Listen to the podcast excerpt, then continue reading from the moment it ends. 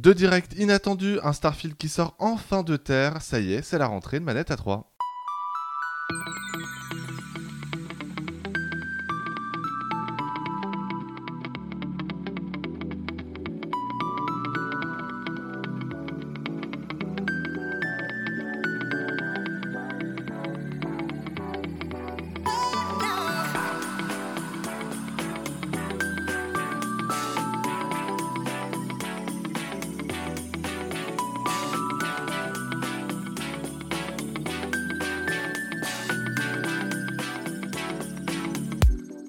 Ça y est, c'est enfin la rentrée et honnêtement, je ne savais pas si on allait pouvoir la faire, les gars, parce que en l'espace de deux jours, tous nos plans que nous avions euh, précieusement préparés depuis à peu près trois semaines se sont révélés être euh, complètement caduques.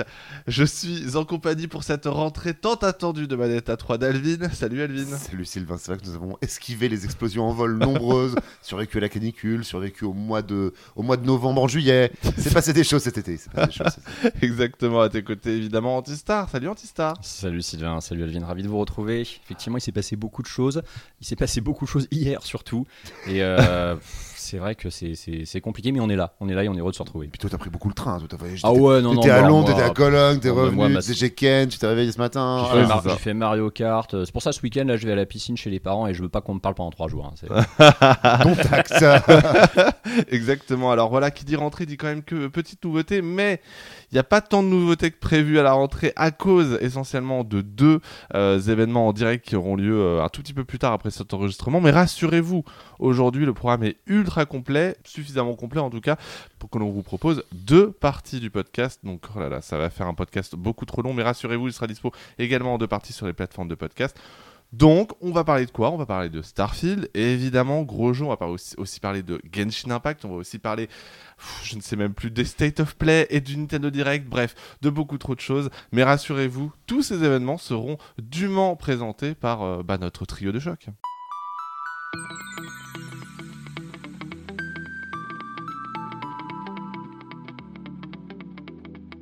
Alors Alvin, on ne perd pas nos bonnes vieilles habitudes puisqu'on va parler d'actu pour commencer ce podcast et pour ta première news de la rentrée. C'est un peu, il y a plein d'émotions quand je dis ça. Pour notre première news de la rentrée, on va évidemment parler économique avec toi puisque on va parler d'Unity. On a eu un énorme drama, effectivement, servi sur un plateau cette semaine. Vraiment, quel bonheur de faire notre entrée un petit peu après tout le monde.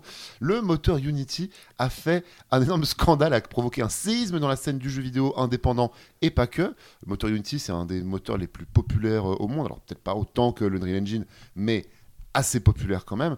Euh, il a servi à des jeux comme Slay the Spire, comme euh, Among Us, comme Fall Guys, comme euh, Pokémon Go, aussi, hein, comme nouvelle version. il y a vraiment voilà, plein de jeux qui tournent avec le moteur Unity. Et le moteur Unity a annoncé en Soum Soum cette semaine qu'ils changeaient leur modèle économique. Jusque-là, vous aviez une licence à payer en fonction du fait que vous allez faire un, un petit jeu à moins de 200 000 exemplaires ou un gros jeu à plus d'un million d'exemplaires. Vous payez une royalties par rapport au nombre de jeux vendus. Et là, Unity annonce qu'il passe à un modèle d'installation. Vous devez payer une redevance à chaque fois que le jeu est installé par un joueur. Alors comment on mesure ça? Combien on compte d'installations? Est-ce qu'on arrive à compter les installations offline? Est-ce que les démos comptent au début flou artistique, puis panique générale quand tout le monde voit que oui, oui, oui, oui, oui, il faut payer tout le temps, tout le temps, tout le temps? Alors attention, juste si c'est sur la même console et que tu retélécharges le jeu, ça va a priori. Mais par contre, si c'est sur une deuxième console, et ben là, le développeur doit quand même payer la licence. Ils ont essayé en tout cas de débroussailler, de- de- d'éteindre l'incendie qu'ils ont déclenché dans la nuit qui a suivi, mais c'était pas très clair. Là aussi, ils expliquent que c'est eux qui vont compter. Euh, ils expliquent pas à quel endroit du code ça se fait, comment les développeurs peuvent surveiller, compter le comptage de Unity. Puis surtout, c'est quoi ce modèle économique où bah, on t'explique qu'un joueur qui va installer 10 fois ton jeu, et bah, il va te coûter 2 euros, alors qu'il aura peut-être payé ton jeu que 2 euros. Comment on compte les Humble Bundle, comment on compte les jeux sans DRM, sur Steam ou pas.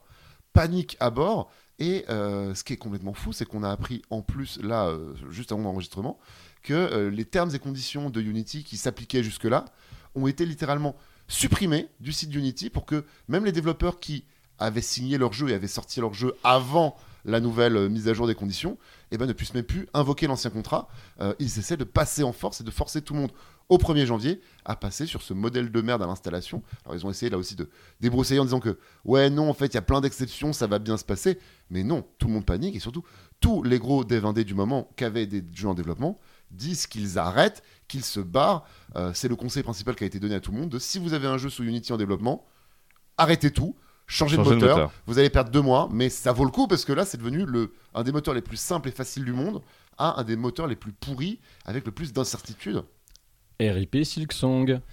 Ah, effectivement, ça faisait partie Ah bah dessus, est oui. un, un jeu indépendant développé sous Unity qui est quand même un peu dans la panade. euh, Le truc en plus, le truc c'est que c'est rétroactif en plus à janvier 2023, donc ça veut dire en gros qu'il y a des, il y a des développeurs qui vont se retrouver avec des impayés, euh, en tout cas des sommes qu'ils doivent à Unity euh, qu'ils n'avaient pas forcément prévues euh, dans leur euh, dans, dans leur budget. Euh, c'est d'autant plus grave qu'on parle quand même essentiellement de jeux indépendants. Il y a quand même très peu de, de triple A sous Unity. Hein. Il y, il y en a quand même, il y a quand même eu plusieurs Pokémon. Il y a Fall Guys, Fall Guys est quand même genre un très très gros jeu quand même. Oui, Faut oui, très très gros jeu. Mais même, même pour un Epic euh, Games, euh, à partir du moment où si des mecs ont décidé de te touiller, c'est le, le principal problème qui a été pointé.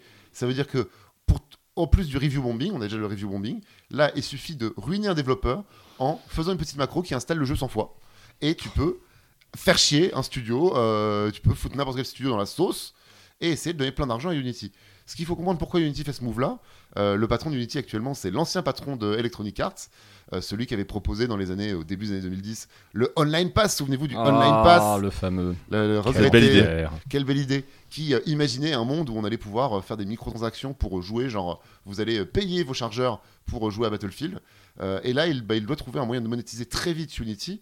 Parce que Unity- est en difficulté financière hein, quand même, notamment depuis Unreal euh, Engine 5 où euh, les conditions. Ils, ils perdent en popularité, c'est sûr, et surtout, ils n'ont jamais été rentables. Et le principe, c'est que euh, Unity est rentré en bourse dans- en 2021. 2021, c'était le moment où il y avait des prêts à taux zéro et où il y avait plein d'argent partout dans le monde, partout. Et bah, n'importe qui rentrait en bourse en se disant Allez, on rentre en bourse, on prend l'argent et on promet aux investisseurs que grâce à leur argent, on sera rentable, encore plus rentable bientôt. Euh, bah, ça a bien réussi pour un Roblox. Roblox, c'est une super boîte qui fait plein d'argent. Donc, eux, leur bourse s'est bien passée. Unity sont arrivés en bourse et n'ont fait qu'annoncer des pertes d'argent. Donc, leur cours en bourse s'effondre depuis euh, leur introduction, pas loin de 60%. Et donc, il faut trouver un moyen de repasser dans le vert. Euh, actuellement, en bourse, comme l'argent est devenu cher, les taux d'intérêt de la BCE sont très élevés. il vaut mieux bah, ne pas être endetté et faire de l'argent. Problème, Unity est super endetté, il ne fait pas d'argent. Donc, il faut passer dans le vert le plus vite possible. Et ils ont trouvé que ça. Et donc, ils sont en train de littéralement suicider leur business parce que la confiance est rompue. Quand bien même là, il rétropédalerait, la confiance est rompue. Tu ne veux plus bosser avec un mec qui peut, d'un seul coup, te sortir un, business model comme ça, sorti d'un chapeau, te l'imposer et ne te proposer aucune alternative, sinon que tu dois, à partir de maintenant, raquer à tout ce que je te demanderai, ou euh, ou tu crèves, ou tu désactives ton jeu, tu le mets plus en vente. Il y a certains développeurs qui sont en train de faire ça, ils sont en train de stopper les ventes de leur jeu parce qu'ils disent on a trop peur, on ne sait pas, on ne sait pas combien on va devoir payer. Tu passes d'un business où tu sais combien tu vas payer tous les mois, ou selon tes ventes, c'est progressif, à what the fuck, ça va être compté par on sait pas qui, on sait pas comment, et à la fin ils t'envoient la facture. Ce qui a envie de rester là-dedans. Puis alors, Unity, c'est quand même un peu le moteur privilégié par tous les projets étudiants qui eux ont pas vraiment de thunes, qui justement étaient contents qu'Unity ça soit abordable, que ça soit facile d'utilisation, ça va quand même en freiner un sacré paquet cette histoire. Beaucoup d'étudiants étaient formés à Unity, donc c'est un vrai problème effectivement parce que euh, c'était un des moteurs les plus simples d'accès. Et, euh, et effectivement, euh, Unreal Engine, c'est quand même un peu plus euh, demanding, c'est un peu plus coton, coton quand même. Euh, Il y a des alternatives, je crois qu'il y a le moteur Godot euh, open source euh, dont beaucoup parlent. Euh, Construct 2 aussi, qui est euh, voilà, plus simple, mais qui fait le boulot pour un petit projet de quelques personnes. Mais euh, en tout cas, la, la Unity, vraiment, c'est a scié la branche sur laquelle elle était assise, ça allait déjà pas très bien. Et là, ils ont plus aucun avenir. Ouais, mais alors moi, il y a quand même un truc qui m'ennuie dans cette histoire de, de Unity, c'est leur changement de, de CGU là. C'est que ils les font disparaître comme ça d'un seul coup, alors qu'on sait très bien que sur Internet, rien ne disparaît jamais. Donc ça vrai. veut dire qu'il doit quand même y avoir là-dedans quelque chose euh, avec lequel ils sont pas à l'aise. Mais ils ont le droit de faire ça comme ça? Certainement pas. Enfin, Parce que, enfin, s'il y a des juristes qui nous écoutent, je pense que vous pourrez nous dire euh, si, euh, si ça se fait. Mais pour moi, c'est c'est pas clean du tout ce move-là. Le droit américain est toujours un petit peu quand même en faveur des entreprises, hein, Mm. on va pas se mentir. Ça donc, dépend euh, de l'État, ça dépend de ton contrat, ça dépend ça. si tu avais une clause de renouvellement dedans ou pas. Mais enfin, au-delà, la méthode est vraiment borderline, peut-être légale, même pas sûr. que. Mais surtout, enfin, c'est en termes de confiance par rapport à tes clients. Et puis on parle effectivement de petits clients et à ce ce côté de, bah, c'est des plus petits développeurs qui n'ont pas forcément des gros services juridiques, donc qui peuvent être vraiment pris au collier. Enfin, c'est fou cette histoire. Euh, vraiment, euh, c'est la C'est- fin. C'est pour ça d'ailleurs que sur les réseaux sociaux, ça fait beaucoup beaucoup parler Mm. parce que ça s'attaque essentiellement à des petits développeurs, sachant que ça n'est valable que à partir d'une certaine somme ou un certain nombre Ouais, de ouais. ventes. hein. Euh, ça aussi, un peu comme l'Unreal Engine, mais c'est quand même hyper tricky. Enfin, ça, ça peut passer les 200 000, surtout si ça inclut les démos. euh, et puis surtout, c'est vraiment pas transparent. Enfin, c'est la confiance. C'est même pas au-delà de la légitimité des histoires de paiement, tout ça, c'est un trop grand changement que tu puisses imposer aux gens et garder leur confiance derrière. Dans le capitalisme, tout est possible, notamment euh, après avoir acheté un studio plusieurs milliards de dollars et qu'on veut le revendre littéralement deux ans et demi après son rachat. Alvin, tu vas nous parler de. Embracer Group, THQ Nordic, euh, Koch Media et euh, jusqu'ici Gearbox, ça c'est énorme. Studio suédois, ils sont suédois il me semble, qui concentre... Fonds d'investissement. Fonds d'investissement, voilà. Enfin, une holding, c'est une énorme holding qui rachetait quasiment un studio par semaine tout 2021, tout 2022 je vous en parlais tout à l'heure, l'argent était gratuit, il fallait l'investir. Euh, et il le faisait euh, jusqu'à ce que le château de cartes commence à vaciller euh, après avoir racheté Crystal Dynamics et Tomb Raider pour une bouchée de pain à Square Enix en fin d'année. et ben il s'est avéré que Embracer est dans la panade. Un énorme contrat à 2 milliards qu'il devait lier avec les fonds d'investissement saoudiens leur a pété à la gueule en début d'année. Ils ont lancé un profit warning en disant que bah, leur business model était quelque peu déséquilibré suite à la perte de ce contrat. Euh, leur cours de bourse était déjà divisé par deux. Et puis ils ont passé un sale été. Euh, savez-vous que le dernier Sense Row a été un beat Savez-vous qu'il était oh. Savez-vous qu'il est sorti? Déjà savez-vous? Doit-on être étonné, j'ai envie de dire Eh ben, il est de quoi En tout cas, Volition, le studio qui était derrière, euh, qui est un vieux studio, Volition, ils hmm. avaient fait Red Faction, ils avaient fait quand même 6 ou 7 Sense Row, fallait le faire, a été fermé. Et en fait, surtout, on comprend là qu'actuellement, eh bien, Embracer Group cherche à sauver les meubles Comment on sauve les meubles On réduit les effectifs, on réduit les coûts et surtout on met en vente ce qui peut l'être. Et donc Gearbox, qui était la, pépite rachetée euh, plus d'un milliard euh, il y a quelques temps, euh, eh bien, est a priori mise en vente. Alors il faut savoir que c'était aussi Gearbox qui gérait Volition. Ça a aussi un sens. Le principe actuellement, c'est de rendre la mariée plus belle, donc de virer un maximum de personnes, avoir des franchises plus beaucoup de charges fixes et d'essayer de revendre tout ça. Alors, semblerait que des acheteurs soient déjà intéressés, mais c'est là où on voit que Embracer, qu'on a loué pendant un, grand moment sur leur capacité à prendre des risques, euh, leur euh, stratégie qui n'était pas bête, à savoir de prendre euh, des franchises un petit peu usées, et vraiment c'était leur, leur, grande spécialité, c'était de récupérer des vieilles franchises, des studios qui étaient double A pour essayer de les faire progresser vers le triple A en utilisant ce catalogue d'anciennes franchises. Euh, c'était remake et remasters à, à, gogo. Je crois qu'on avait vu Kingdoms of Amalur qui avait été euh, restauré, des jeux comme le, le Slash de THQ, Titan's Quest. Voilà, plein de jeux cultes où ils faisaient des remakes qui marchaient bien, qui étaient plutôt bien faits, qui rapportent un petit peu d'argent. Certainement pas autant d'argent que rapporterait un bon Tomb Raider, encore faut-il avoir l'argent de finir de développer ce Tomb Raider. Alors c'est pour ça qu'ils ont effectivement revendu la licence à Amazon, hein, parce que la licence, elle est désormais éditée par Amazon, euh, et c'est assez, assez perturbant, sachant qu'en plus de ça, ils, ont, ils avaient racheté euh, Square Enix Montréal, ils avaient racheté euh, Eidos, et dans l'objectif de forcément proposer de nouveaux épisodes de Tomb Raider, mais en gros le problème c'est que c'est deux studios et Crystal Dynamics, j'ai oublié. et c'est le problème, c'est que c'est trois studios. Alors Square Enix Montréal a été fermé, mais du coup, Eidos et, euh, et, Crystal sont euh, sur des jeux Microsoft, puisqu'ils sont sur Perfect Dark, et sur euh, Fable. Donc, le, le... Ah, ils sont sur Fable aussi? Mais oui, c'est ça. Donc, c'est un peu, c'est quand même un peu problématique, parce qu'en gros, Embracer s'est dit, allez, on va quand même racheter des studios un peu prestigieux. C'est quand même, en vrai, on va pas se mentir, c'est quand même leur seul gros studio prestigieux dans tout ce qu'ils ont racheté. Hmm. Voilà. mais bah, peut-être qu'il. On a, on, a, on a 10 fans de Borderlands. Alors en France, on s'en rend pas trop compte. Il y a des fans. Alors, c'est comme les fans de Halo. Hein, vraiment, de chercher les en France, vous les trouverez pas. Coucou Epion. Mais passez l'Atlantique, bah, vous en avez. Mais c'est la question que je voulais te poser justement. Euh, Gearbox, quand même, malgré tout, ça représente beaucoup. Mais le problème, c'est que la principale licence qui est Borderlands, euh, bah, ça appartient pas à Embracer, ça appartient à Touquet. Donc euh, c'est ça le truc. Ah ouais, c'est Touquet. Hein, c'est le logo qui... Est posé sur toutes les boîtes de Borderlands. Bah oui, c'est eux qui distribuent et qui euh, et, et qui éditent. Et voilà, ah. c'était tout. Donc en fait, peut-être qu'effectivement Touquet serait probablement intéressé par Gearbox. Et en même temps, moi j'ai envie de vous, envie de vous demander euh, Borderlands avec la sortie du 3 qui a plu aux gens, mais on sentait quand même déjà que ça sentait la Reddit. Euh, le, le Est-ce qu'on n'est pas arrivé à la fin du nerf avec Borderlands Puisque le 3 s'est bien vendu, mais on n'en a pas entendu parler pendant des années et des années. Ils ont continué à sortir des DLC, mais voilà. Euh, mais du coup, Gearbox, bah, à part éditer des jeux. Euh, c'est une franchise un peu fatiguée, clairement. Euh. Mais C'est un de ces studios qui n'est pas capable de faire autre chose que sa franchise culte, en fait. C'est un peu le problème. T'en as comme ça, ils sont bloqués par un type de jeu. regarde Taunton avec Forza, ils savent rien faire d'autre. C'est vrai, mais problème. Fable et on voit que c'est pas simple. Voilà. Alors, euh, du Pla- ouais, c'est c'est Play- Playground. c'est Playground, Mais euh, c'est- pour mais le coup. pas- remarque, Playground, c'est pareil, ils faisaient que Forza Horizon. Ils essaient de faire Fable, C'est ça marche compliqué. pas. On remet des gens qui effectivement font de l'action RPG à côté pour les aider. C'est ça. Et alors, l'autre l'autre chose, c'est que du coup, bon, pour info, ils ont aussi Homeworld 3, euh, Gearbox, voilà, sachez-le.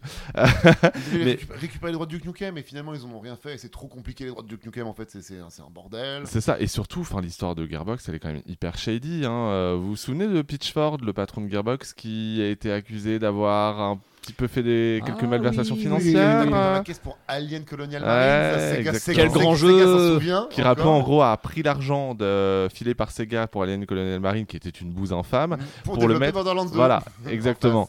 Ah là là, les, les- les belles histoires de, Pitch, euh, de Pitchford. Et incroyables. Gearbox, en début de gen, c'est Godfall aussi, n'oublie pas. Ils ont Oui, édité Godfall, qui était vrai. le premier jeu PS5 montré qui s'avère être un jeu, une espèce de shooter-looter ultra les- générique, Oui, oui, oui, oui. qui n'a pas marqué les esprits du tout. Non, Qui tout. 14 sur 20 qui est tout à fait un jeu. Alors qu'il pouvait faire l'événement. On est le premier jeu PS5. Et qui était tellement le premier jeu PS5 qu'il a été annoncé sur PS4 Exactement. 8 mois plus tard.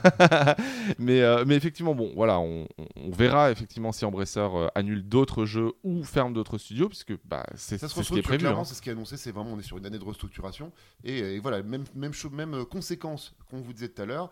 Euh, il y a un moment, c'était très facile de racheter tout et n'importe quoi à n'importe quel prix. Ce qu'ils ont fait Euh, deux ans plus tard, et ben on est beaucoup plus euh, exigeant sur ces investissements. On veut des investissements qui sont déjà rentables et financer de la dette, c'est de plus en plus cher. Euh, c'est parti pour le rester. Donc c'est vraiment plus le moment d'être endetté. Et bah, là, en l'occurrence, Embracer est très endetté. Il faut faire quelque chose, il faut euh, scale down euh, après avoir scale up pendant un gros moment. Euh, on souhaite du courage aux équipes. Je crois qu'ils n'ont pas beaucoup de studios français, heureusement, euh, mais euh, ils vont avoir beaucoup de pain sur la planche pour revenir à un vaisseau un peu plus euh, facile à piloter et qui s'éparpille moins. Euh, quand bien même ça a été une, une idée euh, pertinente en son temps, euh, là ça l'est plus du tout actuellement. Studio français, bon, pas vraiment français, euh, c'est plutôt belge. Mais Baldur's Gate 3, ça y est, a été annoncé sur Xbox. Euh, enfin, euh, dirais-je. Alors, bon, en vrai, il avait déjà été annoncé sur Xbox, hein, on va pas se mentir, mais simplement, effectivement, on n'avait pas de date de sortie. Et c'est vrai qu'on l'a senti à la Gamescom, il y avait quand même un énorme malaise quand on posait la question à Phil Spencer euh, où en était Mhm. Baldur's Gate 3 sur Xbox. On rappelle que le jeu avait été un peu euh, le point de départ d'un psychodrame entre les développeurs et la Xbox Series S et Microsoft, hein, de fait. Mmh.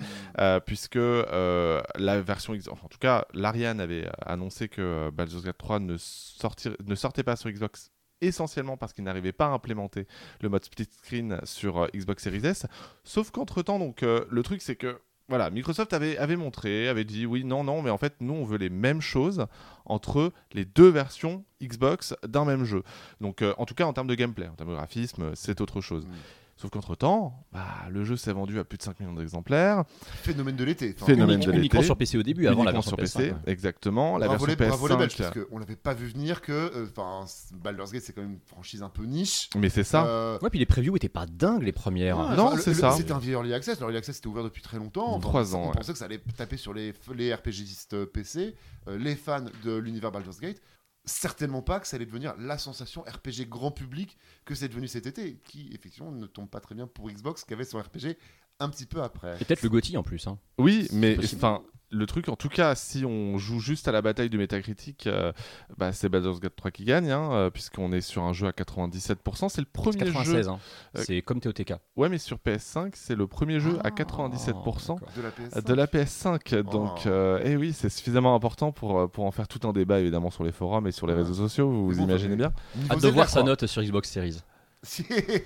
En tout cas, d'ici la fin de l'année, puisque c'est effectivement l'objet de cette news, euh, après euh, d'âpres discussions, je pense, euh, où l'Ariane est arrivée euh, littéralement sur un trône porté par des esclaves de chez Microsoft, ils, sont, ils sont arrivés, ils ont fait écoutez, si vous voulez vendre sur Xbox de notre hit, va falloir arrêter votre délire. Et effectivement, après ces discussions-là, Phil Spencer s'est déplacé en personne hein, quand même chez, dans, le, dans, le, dans le booth de, de, de l'Ariane à la Gamescom hein, pour, leur, pour leur dire bon, ok, on accepte qu'il n'y, a- qu'il n'y ait pas de split screen sur Xbox Series S. Donc ce sera le premier jeu et peut-être donc la boîte de Pandore hein, qui est ouverte. Il y aura Puisque- moins de features sur Series S parce que euh, c'est pas possible. En C'est- tout cas, le truc, c'est que ce qui est- c'est assez marrant parce que j'ai quand même, moi, je, je pense savoir quand est-ce que cette discussion a eu lieu. En gros, euh, le premier jour de la Gamescom, il y a Phil Spencer qui a accordé une interview à IGN euh, en direct et qui expliquait que, euh, en fait, euh, c'était. Un peu de la faute de l'Ariane si, le jeu- si le jeu tournait pas en split screen, que euh, c'était des choix de développement. Voilà, Ouais. c'était des choix de développement pour savoir où est-ce que tu mettais tes ressources, en gros. Et donc, sous-entendu, on va, euh, on- ils ont pas mis les ressources au bon endroit. Voilà. Ah. Et malgré le fait qu'ils ont envoyé des ingénieurs de chez Microsoft, Microsoft pardon, pour pouvoir un peu euh, renverser la tendance, euh, visiblement ça n'a pas suffi. Et je pense que dans la soirée, et là-dessus croisé l'Ariane, et clairement euh, ils ont pris acte du fait que ça ne tournerait pas correctement. Alors après, l'Ariane a pas dit qu'il ne l'implémenterait jamais cette, euh, cette, cette- ce Ça mode arrivera peut-être plus tard si ça, Ça arrivera peut-être plus tard. Honnêtement, j'y crois pas. hein. Ça crée un que- précédent de ouf quand même. Mais ça crée un précédent de ouf. Parce qu'on on parle toujours de différence de puissance, du fait qu'effectivement les développements sont un peu bridés parce que forcément le jeu tourne moins bien, mais on n'a jamais eu de cas où le jeu ne tourne pas complètement. Mm. sur, euh, parce que là, il est amputé d'une feature littéralement. C'est ça. Et euh, après, voilà. Avaient mon- pas déjà fait le coup pour le Halo, ou même, même Microsoft n'a pas réussi à le faire pour le Halo, le split screen. Sur, Sur euh, Infinite Et oui, Oui, voilà, tout ça. à fait, Mmh, tout oui. à fait. Et effectivement, à la base, il devait y avoir un split screen à 4 joueurs. Finalement, il y en a, il y en a que Deux, deux dans mes souvenirs. Euh, mais surtout, à ce moment-là, c'est c'est du coup pas dispo sur Xbox Series X et Series S. ah. Là maintenant, donc euh, ça y est, on peut couper des éléments de gameplay sur Xbox Series S. Alors j'espère que ça restera de l'optionnel comme euh, le mode coop en local parce que c'est pas non plus euh, c'est pas ça représente pas euh, 100% des joueurs, je pense que ça représente 5% des joueurs Mm. en vérité. Mais quand même, c'est une feature qui reste importante. Et à mon avis, ça va encore du coup davantage creuser le fossé entre la Xbox Series S et la Xbox Series X. Là où Microsoft dit non, non, on prévoit ni de baisser le prix de la Xbox Series X, ni de sortir une version plus puissante, et donc de fait euh, d'abandonner un peu la Series S. C'est un, peu, un peu le risque, mais c'est un débat, je pense, que l'on aura euh, très prochainement euh, dans euh, Manette à 3. Autre news, euh, puisque ça concerne cette fois-ci BioWare. On parlait de Volition qui avait euh, fermé ses portes. BioWare vient de se séparer de 50 personnes, très exactement. Alors, le truc, c'est qu'on ne sait pas exactement dans quel, euh, dans quel Sur quel domaine, euh, voilà, sur quel projet étaient ces 50 personnes, ou en tout cas quel domaine euh, du studio. Il y a beaucoup de gens qui pensent que c'est lié au fait que Star Wars The Old Republic, le MMO qui a été développé par un autre studio de, de BioWare, en fait, a été refilé à un studio qui a déjà des anciens jeux d'Electronic Arts, je pense notamment à Dark Age of Camelot. Euh, le truc, oui. c'est que euh, oui, oui, et- et Vraiment Ultima- spécialiste en vieillerie, euh, expert en vieillerie. euh, et Ultima Online, hein, Ouais. Ultima Online aussi, tu vois. Enfin, il continue un peu le développement. donc, il semblerait qu'effectivement ces 50 personnes soient des gens qui n'aient pas forcément voulu faire le move ou aient pu être replacés euh, au sein d'Electronic Arts. Euh, cela étant, effectivement, ça a quand même poussé, cette révélation a quand même poussé Electronic Arts et BioWare à prendre la parole en expliquant que non, mais c'est, ça fait partie euh, Du cycle la- naturel, voilà, de du la cycle naturel de développement. Alors moi j'ai un peu du mal à croire euh, comment est-ce que euh, en début de développement d'un jeu comme Mass Effect ou Dragon Age 4, euh, on puisse licencier 50 personnes dans le cycle d'un développement normal. Normalement c'est souvent la fin. hein, Ouais, euh, c'est ça, voilà. ouais. Euh, mais c'est vrai que encore une fois, euh, c'est ce que je disais euh, il y a quelques mois en arrière, le problème de BioWare, c'est qu'ils doivent encore reconquérir leur fanbase après les échecs de Mass Effect Andromeda et euh, d'Anthem. Rip à jamais dans notre cœur. Surtout dans. Voilà, surtout d'Anthem. Et le truc, c'est qu'ils doivent monter, montrer patte blanche constamment et ils, devront le faire jusqu'à, je pense, Mass Effect. Dragon Age 4, j'espère en tout cas qu'il ne décevra pas, mais ils devront encore montrer que c'est un, un jeu qui vaut le coup, qu'ils y ont mis leur amour, blablabla, parce que vu la galère qu'il y a autour du développement de Dragon Age 4, là aussi il y aura des séquelles, c'est sûr et certain. Là où Mass Effect sera peut-être, et je l'espère que Electronic Arts le donnera le temps d'y arriver, sera peut-être leur, euh, leur, leur vrai nouveau visage, on va dire. Est-ce que ce serait pas Dragon Age dans l'espace pour BioWare Je l'espère pas, Ça honnêtement. arriver, hein. hein. Euh, Cela étant, les rumeurs annoncent un jeu qui euh, ne sera pas en monde ouvert. Voilà, ce sera euh, toujours des grandes zones comme euh, Dragon Final Age Fantasy Inquisition. XVI. ça évite les ambitions à la con, c'est pas une mauvaise chose en vrai. Oui. Peut-être qu'ils auront un truc très solide grâce à ça. Et on en parlera un tout petit peu plus tard, mais euh, voilà, un jeu n'a pas besoin d'être un gigantesque monde ouvert sans temps de chargement pour, euh, pour être euh, très bien. Et, euh, et voilà, donc euh, on verra. Très bien. Il est, il- Nous verrons, nous verrons, nous verrons. Ne, ne mettons pas la charrue avant les bœufs. Euh, mon cher Antistar, je me tourne vers toi puisque tu es le dernier à faire euh, les news, mais c'est normal parce que tu as quand même un gros morceau rien que pour toi. On va parler de cette console qui sera probablement annoncée jeudi à 15h dans le journal de jeux2.com. Tu parles de la Switch Pro, bien évidemment. Évidemment, ou la Switch Pro. Deluxe, ou la Switch 2, ou la Switch Super HD, Switch. La Super la Switch. Super Switch, que Ouh, sais-je. la Switch Focus euh, La ou Switch Fusion. Il y a plein, plein, plein de noms qui traînent, effectivement. Euh, la Switch, bon, de toute façon, effectivement, ça fait maintenant trois ans ans, 4 ans qu'on en parle de cette console qui va succéder à la Switch. On n'en a jamais été aussi proche, j'ai l'impression de dire Ah, ça à mais- chaque podcast. Chaque jour qui passe nous Voilà. rapproche un peu plus de la nouvelle Switch. Mais en c'est attendant, mais en attendant, et, et ce que j'aime bien, c'est qu'à chaque fois, je dis, ouais, mais cette fois-ci, on a un peu plus de concret que la dernière fois, et bon. c'est encore le cas. Et alors là, pour le coup, on n'a jamais eu autant de concret. Est-ce qu'on peut dire que tu as Oui. failli voir la Switch Pro? Alors, oui et non. C'est-à-dire que je suis convaincu que la Switch Pro n'était pas physiquement là. Par contre, j'ai failli voir une présentation de la console parce que c'est sûr à 99,99% qu'il y a eu effectivement une présentation vraiment en behind closed doors, même pas pour la presse, hein, uniquement pour du staff Nintendo, peut-être des très gros investisseurs euh, de Nintendo et des développeurs à la Gamescom. Donc oui, j'ai été à la Gamescom récemment. Bon, on n'a pas le temps de vous en parler, c'est pas très grave, il y a tellement de sujets de toute façon. Oui, c'est ça. Et puis, il n'y a, pas eu- il y a pas eu des énormes Il n'y a annonces pas à la eu d'énormes annonces à la Gamescom de toute façon. Euh, par contre, donc Nintendo effectivement avait un très gros stand dans la partie business où on avait très vite compris que la presse et quelques élus allaient faire une preview de Super Mario Wonder. Mais euh, on a très vite compris surtout qu'il n'y avait pas que la presse qui était conviée à l'intérieur de cet énorme euh, bunker encerclé de rouge. Il y avait des développeurs et effectivement des gens qui bossent pour Nintendo qui sont quand même des gens importants. Probablement Ubisoft hein, dans le lot, hein, on va pas se mentir, ils sont toujours là. Euh, hein. ouais, alors si Ubisoft y était, le truc il va liquer dans deux semaines. Oui, hein. c'est ça, mais c'est l'avantage. c'est pratique. Cela dit, Ubisoft avait un stand qui était juste en face de celui de Nintendo, donc On voilà. sait- de toute façon, voilà, Ubisoft, euh, ils sont toujours là euh, au lancement de toutes les plateformes. Regardez euh, Apple hein, cette semaine, ils ont annoncé vrai. Assassin's Creed Mirage, un vrai, hein, pas le version mobile sur l'iPhone bientôt. 15, ouais. Sur l'iPhone 15 Pro, c'est important. Euh, donc euh, clairement, ils sont là, ils sont, ils sont, ils sont prêts. Et The Division aussi, Resurgence. Ouais, non, ils sont, ils sont présents. Tu les Darlene.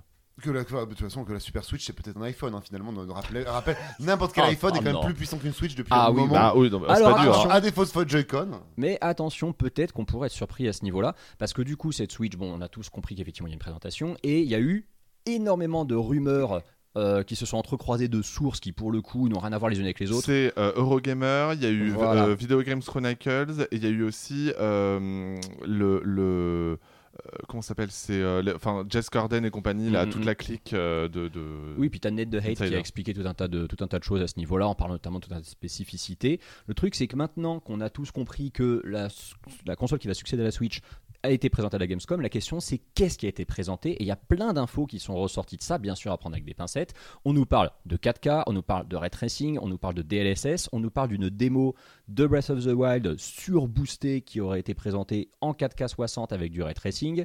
On nous parle du fait, et ça c'est le plus intéressant, que la démo Matrix qui tournait sous Unreal Engine 5 était présente sur cette machine. Et en plus belle, du Et en coup, plus belle. probablement à cause des outils qui ont été changés entre temps. Ouais, hein, alors après, dire. encore une fois, on est sur une note d'intention. Ça veut pas dire que la console qui va succéder à la Switch sera peut-être aussi puissante que ça. En tout cas, peut-être pas au début. Hmm. Qu'on aura peut-être. En fait, ça se trouve, tu auras une Switch Focus Pro plus tard. Je ne sais pas. Peut-être que la première Switch sera pas aussi puissante que ça. Enfin, la première Switch 2 sera pas aussi puissante. Maintenant, euh, ce qui est étonnant avec ça, moi, c'est en tout cas le- le- le- le- l'analyse que j'en fais, c'est que Nintendo, on le sait depuis euh, l'échec de la GameCube, ils ont arrêté la course à la puissance vis-à-vis des autres constructeurs. On a bien vu hein, quand la PS3 et la 360 sont arrivées, Nintendo, au lieu de faire la Wii U, ils ont fait la Wii. Et au moment où, bah, au moment de succéder à la Wii U, où on s'est dit tiens, allez, ils vont peut-être faire enfin une console 4K vu que du côté de la PS4 et de l'Xbox One, on va tout droit vers ça. Ils se sont dit bah non non, en fait, on fait une console hybride qui a la puissance de la Wii U. Ouais, Et- la puissance de la Wii U. euh, Voilà, mais on a vraiment l'impression que Nintendo, ils s'en foutent complet. Et là, subitement, alors tu vas peut-être me dire que les perfs en question sont pas si incroyables pour 2023, et je l'entends. pour Mais- 2024 même. Pour 2024, oui, parce que la console, là on a une démo effectivement en août 2023, mais c'est une console qui sort normalement fin, fin 2024. Ça reste des specs pour du Nintendo qui sont étonnantes.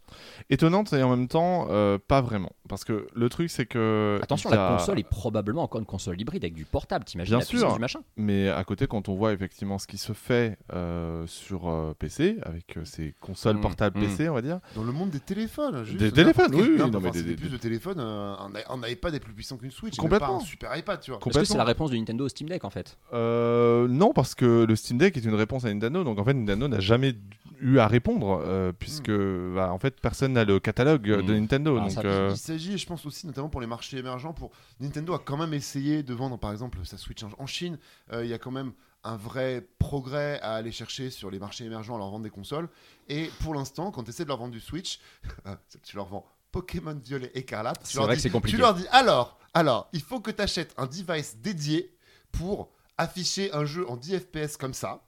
Euh, comment tu veux vendre euh, à ces marchés-là des Switch alors que ce qu'on disait, un problème de puissance de le device est moins puissant que n'importe quel autre device avec un écran qui existe. Il y a, il y a- Donc, faut un, me- mettre un minimum syndical. Et je pense que voilà, même s'ils mettent, rajoutent du DLSS, du HDR, voilà, on- qu'est-ce qu'on demande à la Switch? On demande juste du 4K, du HDR et que Game Freak se sorte les doigts du cul quand il s'agit de développer un jeu Pokémon. Voilà, ça, Ça, c'est un autre problème. Oui, ça, ça vient Et- pas de la Switch Pro, ça. que Ah bah la surtout capacité que d'afficher en 4K ou euh, pour qu'au moins sur ta télé ça ne dure pas.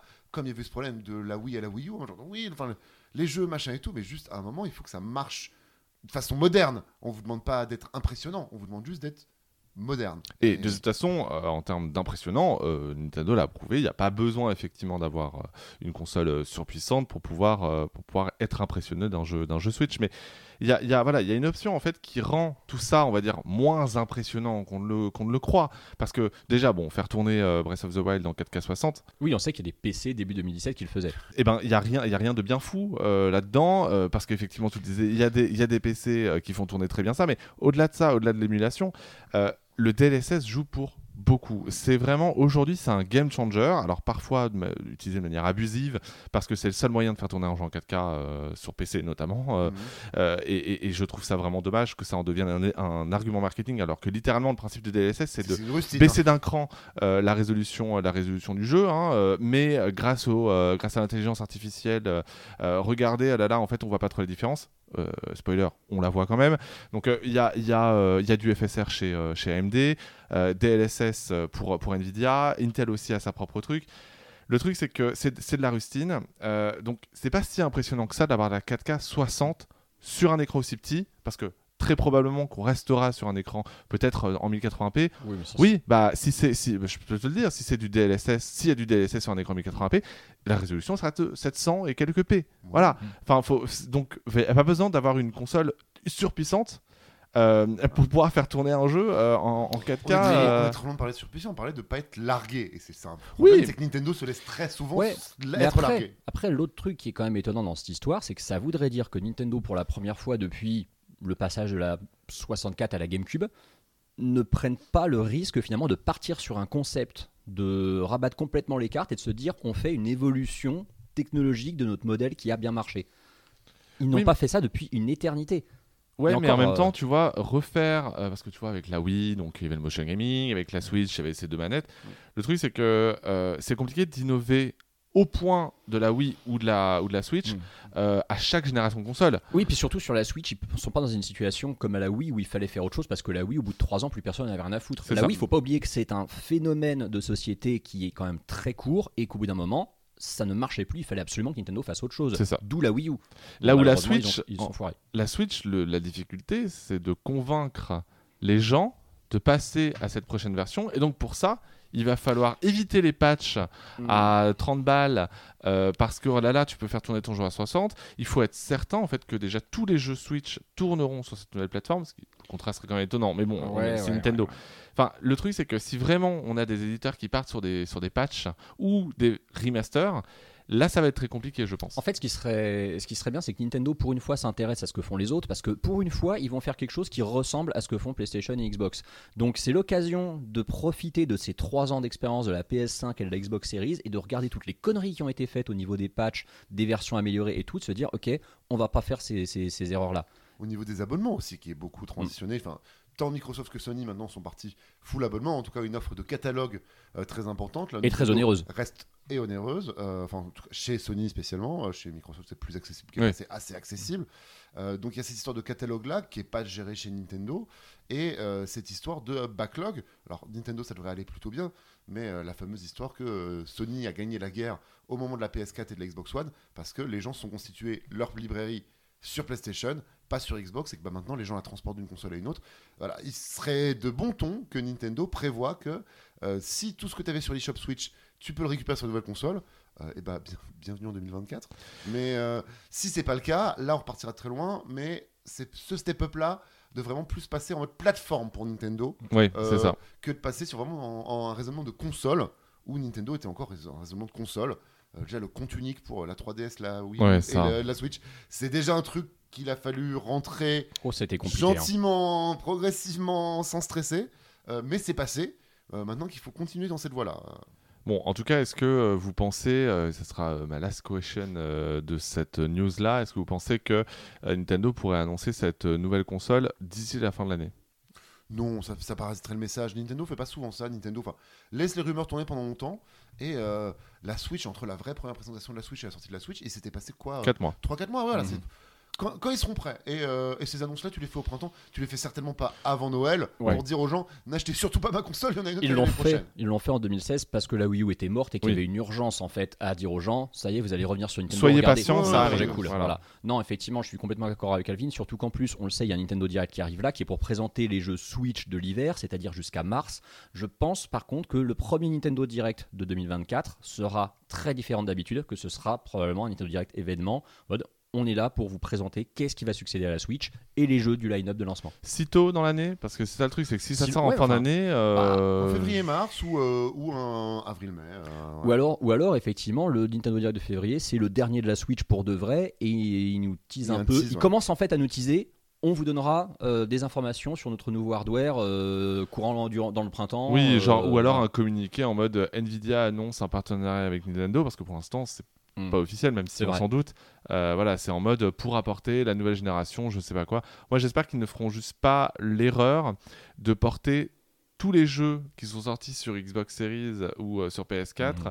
euh, sur la nouvelle Switch euh, parce que en fait ces jeux-là euh, les tu sais les jeux d'éditeurs tiers là comme on va avoir Batman Ouais, ouais, bientôt ouais, là Euh, parce que- Un appel d'Ubisoft, genre ah merde, c'est ce qui était prévu. Voilà, Euh, non mais c'est ça, c'est c'est- c'est le, le risque, c'est qu'en fait on se retrouve avec le, le back catalogue euh, PS4 et PS5 alors qu'on en a globalement rien à foutre en fait, on n'achète pas une Switch Oui, pour mais- ça. Ah, d'où les rumeurs de FF7 Remake au lancement de la Switch 2. Ça, C'est une des pires rumeurs que j'ai vues, celle-là, quand même. hein. Franchement tout est possible, hein, j'ai envie On de te s'en dire. fout. Peut-être qu'on aura enfin Genshin Impact. hein. Ah, bon, alors là, par Alors, contre, si on l'a pas, là, c'est garant qu'il y a un problème. hein. Mais, euh, après, enfin, de toute façon, ra- rappel, hein, tous les jeux, à- à- tous les joueurs adorent racheter leurs jeux indés préférés sur euh, la Switch, euh, c'est déjà le cas. Alors, euh, c'est vrai. les gens ont l'habitude de ça, hein, c'est la version portable de tes jeux préférés, euh, en dépit euh, d'un aliasing euh, certain pour euh, certains.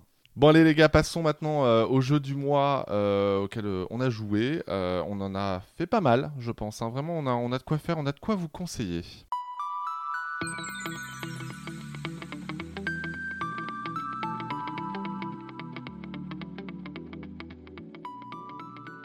On a eu deux mois pour jouer à plein de jeux, deux mois et demi même, hein, puisqu'on enregistre mi-septembre. Euh, et évidemment, Alvin ne pouvait pas revenir de cette pause estivale euh, sans nous parler de Fortnite. Fortnite saison 4, chapitre 4, dernière danse, euh, assez symptomatique de Fortnite en fin de chapitre. Les chapitres de Fortnite maintenant font un an. Et en fin de chapitre, Fortnite dégueule de features. Alors c'est sympa pour, pour ceux qui y jouent très régulièrement, qui sont habitués à tout. Euh, pour ceux qui y reviennent, ça pourrait vous surprendre et je le comprends. Donc là, la grosse feature de cette saison, c'est l'arrivée de bases euh, militaires euh, défendues et tenues par des boss. C'est des espèces de grands braqueurs prestigieux qui cachent des trésors dans leur coffre-fort, des, des anciennes armes, des anciennes saisons de Fortnite, et qui sont défendus par des tourelles, par des caméras de surveillance. Tout le monde atterrit là-bas, c'est un énorme bordel. Plus pas mal d'armes qui ont été rajoutées qui sont vraiment sympas, beaucoup d'armes à lunettes, ce qui fait assez plaisir dans Fortnite où parfois vraiment le, le tir à la troisième personne est quelque peu aléatoire, à moins que vous soyez un joueur pro Solari. Euh, on, on- on les embrasse hein, parce que c'est la dernière web télé, la dernière web télé qui reste euh, depuis le stream. Maintenant, c'est Solari. euh, Qui n'est plus vraiment une web TV d'ailleurs. qui voilà, genre, euh, selon les jours, euh, selon les jours pairs ou impairs. Euh, et donc, cette nouvelle saison Fortnite, des armes à lunettes, euh, ce système de boss qui ont été rajoutés, euh, une arme extrêmement fun qui s'appelle le bélier qui vous permet de décoller en l'air et de réatterrir en cassant tout. Euh, c'est vraiment euh, fun. Mais ce que je vous disais sur le côté déluge de features, eh bien, c'est que Fortnite garde toutes les features des chapitres des saisons précédentes. Euh, donc à ça, il faut rajouter des tours radio qu'il faut débloquer qui contiennent elles aussi des boss. Une île secrète qui apparaît après la deuxième tempête et qui permet de récupérer là aussi du loot extrêmement rare. Vous avez toujours une jungle au milieu de la map qui- que tout le monde déteste, mais qu'ils ont gardé. C'est- comme la bamboche pour ceux qui se souviennent du chapitre 3. Euh, donc c'est le Fortnite super maxi best-of avec trop de trucs, mais c'est toujours Fortnite, ça marche vraiment toujours bien. Là, avec un bon set d'armes comme ils ont fait cette saison, eh ben, on s'amuse parce que Fortnite, quand il y a des bonnes armes dans Fortnite, eh ben, ça reste toujours extrêmement satisfaisant de courir après son top 1. Euh, les modes classés a été un petit peu débugué. Euh, si vous voulez jouer en mode sérieux, il y a un mode classé sérieux où vous gagnez des points en fonction de vos kills euh, qui est vraiment bien fait. Et pour le mode fun, juste faire des top 1 avec mes potes en sortant du lycée, et bah euh, c'est toujours aussi chouette. Euh, le jeu tourne toujours sur Switch. Ça, c'est là aussi, on en parlait tout à l'heure de ces jeux qui ne tourneront plus euh, sur euh, Xbox Series S. Il y a ce mystère de la vie de Fortnite sur, sur- tourne sur Switch. Alors, en gros pixels, mais déjà il tourne. Et ça, ça reste quand même. Et on se fait régulièrement tuer par des joueurs Switch. hein. Et on se Euh, les joueurs Switch, les joueurs PlayStation, les joueurs Xbox qui sont euh, niveau 200 en 5 jours de jeu. Si, Euh, ils, ont, Ils sont toujours là. ils ont l'habitude de jouer à Splatoon, hein, donc euh, vrai. Ils, sont, Ouais. ils sont doués avec ces sticks à la con et cette visée à la con euh, Switch. euh, Non, bien sûr. c'était- Ah, petit aparté, mais cette semaine, vous avez certainement vu passer la vidéo sur Twitter de cette joueuse qui euh, joue à, à Halo euh, Infinite avec son cerveau. Ah oui. euh, qui voilà, le- ses mouvements de tête gèrent le déplacement et elle réussit à avoir euh, le casque neuronal qui chope les bonnes impulsions. Non, c'est- passe à mon autre jeu où on n'utilise pas trop son cerveau. Vas-y, vas-y. Moi, je suis un gros fan de FF7, vous le savez, et FF7 Ever Crisis, le free-to-play gacha sur mobile qui revisite euh, l'ensemble de la série FF7 sous forme d'un jeu gratuit, est sorti. Alors pour l'instant, c'est la première version qui n'est qu'en japonais et en anglais, et, et ben, c'est vraiment pas mal. Euh, alors, on parle bien d'un produit fan service, les fans de FF7. hein, je, je me situe, il est important que je me situe quand je parle de FF7. FF7, c'est l'autre RPG de ma vie avec Pokémon. J'ai découvert Pokémon et FF7 en même temps à 8-9 ans. Et pour ça, c'est un jeu très très important dans ma vie. C'est le premier jeu sérieux auquel j'ai joué qui te fait comprendre que, ah, eh ben, il peut se passer des trucs vraiment pas cool. Et genre de genre, elle revient pas euh, là, elle revient pas. Euh, c'est comme, euh, voilà, c'est comme votre conte préféré, le conte préféré que racontaient vos parents. Et ben moi, mon conte de jeu vidéo préféré, c'est Final Fantasy VII. Le fan est servi. On retrouve toutes les grandes scènes cultes de FF7 dans une version abrégée, mais finalement fidèle au jeu PlayStation. C'est cette vue du haut euh, avec des personnages super déformés. Euh, vous déplacez sur des tableaux fixes avec des coffres à ouvrir, avec des petits combats aléatoires, combats qui sont très faciles. Quand un combat se déclenche, vous changez complètement de moteur graphique et là vous passez sur un moteur graphique et un design qui rappelle le FF7 remake récent euh, avec un système euh, de combat plus ou moins automatique de gacha. Ah oui. Voilà, ils ont gardé les matériels, ils ont gardé les équipements. C'est pas exactement le même système de combat. C'est cohérent et ça se joue bien. C'est ni celui de FF7 remake ni celui de FF7, mais ça fait son boulot. Euh, L'aspect gacha est très propre, c'est-à-dire que euh, les, options qui vous sont ouvertes par le gacha sont comparables à un Genshin ou à un Honkai, qui est vraiment le standard maintenant dans le monde du gacha. Mais comme c'est un jeu solo de type gacha euh, là aussi, en fait vous n'avez pas besoin de tryhard, on ne vous fait pas passer à la caisse pour avancer dans le scénario. Euh, le- la partie gacha se limite au fait que vous voulez réussir les défis très difficiles, ou vous voulez avoir les tenues de vos personnages, ou vous voulez voilà, looter une bonne arme pour votre personnage. Mais c'est pas nécessaire en termes de gameplay de passer à la caisse si vous vous contentez juste de ne pas faire votre fanboy et de ne pas vouloir absolument le manteau à 15 euros. eh ben, vous n'avez pas besoin du manteau à 15 euros, vous pouvez jouer et vous retrouvez bah, les scènes cultes de FF7, euh, Crisis Core et euh, de The First Soldier. The First Soldier, c'était un, euh, un free-to-play de Ah oui. FF7 sorti dans les années 2000 sur iMode. Ouais. Euh, ça ne nous rajeunit pas. Euh, voilà, pour l'instant, pas de gros changements. Il y, a des, il y a des scènes qui sont un peu abrégées, des dialogues qui sont un petit peu rallongés. Euh, mais on est vraiment dans, dans la marge d'erreur. C'est histoire de soutirer encore un peu plus d'argent des fans de FF7, quoi. Voilà. C'est une façon, c'est une énième façon. Pour ceux qui ne, comme il y avait eu le- les mobile éditions de FF15, comme euh, il y a plein de fans qui avaient dit, je me souviens à l'époque d'un tweet de Logan qui disait genre ah FF7 remake ça va bien, mais moi je voulais un remake comme sur PlayStation. Rassurez-vous, à l'EHPAD, vous pourrez jouer à votre FF7 remake de FF7 classique sur votre téléphone. Euh, Il y a plus quand, on n'arrive plus à tenir la manette et que les doigts glissent trop, euh, on peut tapoter sur l'écran et avoir son remake de FF7 qui respecte la vue FF7 et la façon. euh, Ouais, du coup, faut accepter euh, de jouer sur mobile. il faut accepter de jouer sur mobile ou sur émulateur euh, Ouais. mobile. euh, les émulateurs PC existent. Et euh, on est dans un vrai travail de fan service et le contrat est rempli. Euh, Est-ce que ça aurait le moindre intérêt pour quelqu'un qui ne raisonne pas, qui n'a pas la nostalgie? Voilà, la première scène sur laquelle vous tombez euh, nostalgique, c'est sur la scène du château d'eau. Euh, bon, elle arrive au bout de 10-15 minutes. Mais voilà, quand et Cloud se font la promesse sur le château d'eau, vous, vous savez ce que c'est cette Mhm. promesse? Évidemment. et bah vous ne pouvez pas ne pas savoir la tragédie qui vous attend. Et c'est ça FF7. FF7 c'est tragique et euh, c'est dans votre mobile maintenant. C'est un bon conte d'enfance. quand même. Ça me fait rigoler que ton, ton, ton conte d'enfance soit une œuvre profondément anticapitaliste qui dénonce les grosses corporations et qu'aujourd'hui tu fais du trading boursier. Non, non, j'investis, je ne traite pas, j'investis. Je regarde la bourse tous les jours, mais je ne fais rien tous les jours. Non, mais c'est le ruissellement euh, anti-star. Euh, en parlant de ruissellement, euh, là, c'est. euh, Est-ce que Pokémon Company t'a de nouveau pissé euh, au visage en te présentant le euh, nouveau DLC de, enfin le premier DLC même de Pokémon, euh, Scarlet et Violet. N'est-ce pas Elles ont pris des bonnes vacances. Ah ouais, euh, euh, bonnes vacances ça. Alors techniquement, euh, ils ont rien pissé du tout dans le sens où ils nous ont rien présenté en fait. C'est-à-dire qu'on a été invité. Ouais, donc en gros on t'a rincé quoi. T'es allé à ouais. Londres gratuitement et puis. euh, suis- C'était un event d'influenceurs vraiment. Euh, putain. c'est mon vrai premier event d'influenceurs où j'étais avec euh, des, des, des gros noms du milieu. Des euh, youtubeurs experts. c'est ça, euh, coucou. des, des, des Miss Jirachi, des Newty Tuff, des Guillaume et Kim, et puis aussi Il y des avait. Gilles aussi, Voilà. euh, me Gilles, semble-t-il. Il y avait. Jill aussi, Misu. Et je te dis, et puis, et, puis- et puis des randoms comme Beatle et moi.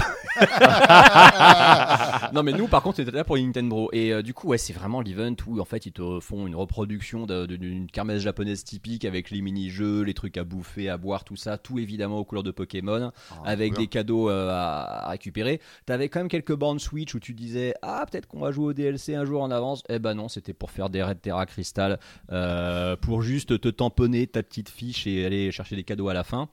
Tout était aux couleurs du jeu, tout était aux couleurs du DLC. À la fin, tu repars avec ton code du Ton DLC. cul aussi était la couleur du DLC ou Et, comment euh, ça se passe alors ça dépend, est-ce qu'il est écarlate ou est-ce qu'il est violet Toi de me le dire.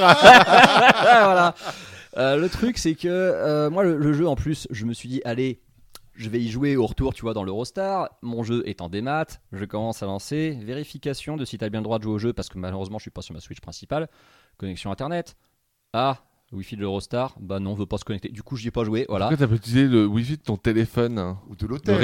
Alors, parce que c'était dégueulasse et que malheureusement, la 4G partagée sur la Switch, ça marche Oui. très mal. C'est vrai, c'est vrai. C'est vraiment de la merde. C'était c'était à Londres, du coup, c'est ça? C'était à Londres. Il n'y a, plus de roaming à Londres, puisque ce n'est plus l'Europe. Non, non, non, c'est pris, Si, c'est si, si, toujours pris en compte. quand même. Ah C'est l'Europe continentale, donc ça va, c'est pris en compte quand même.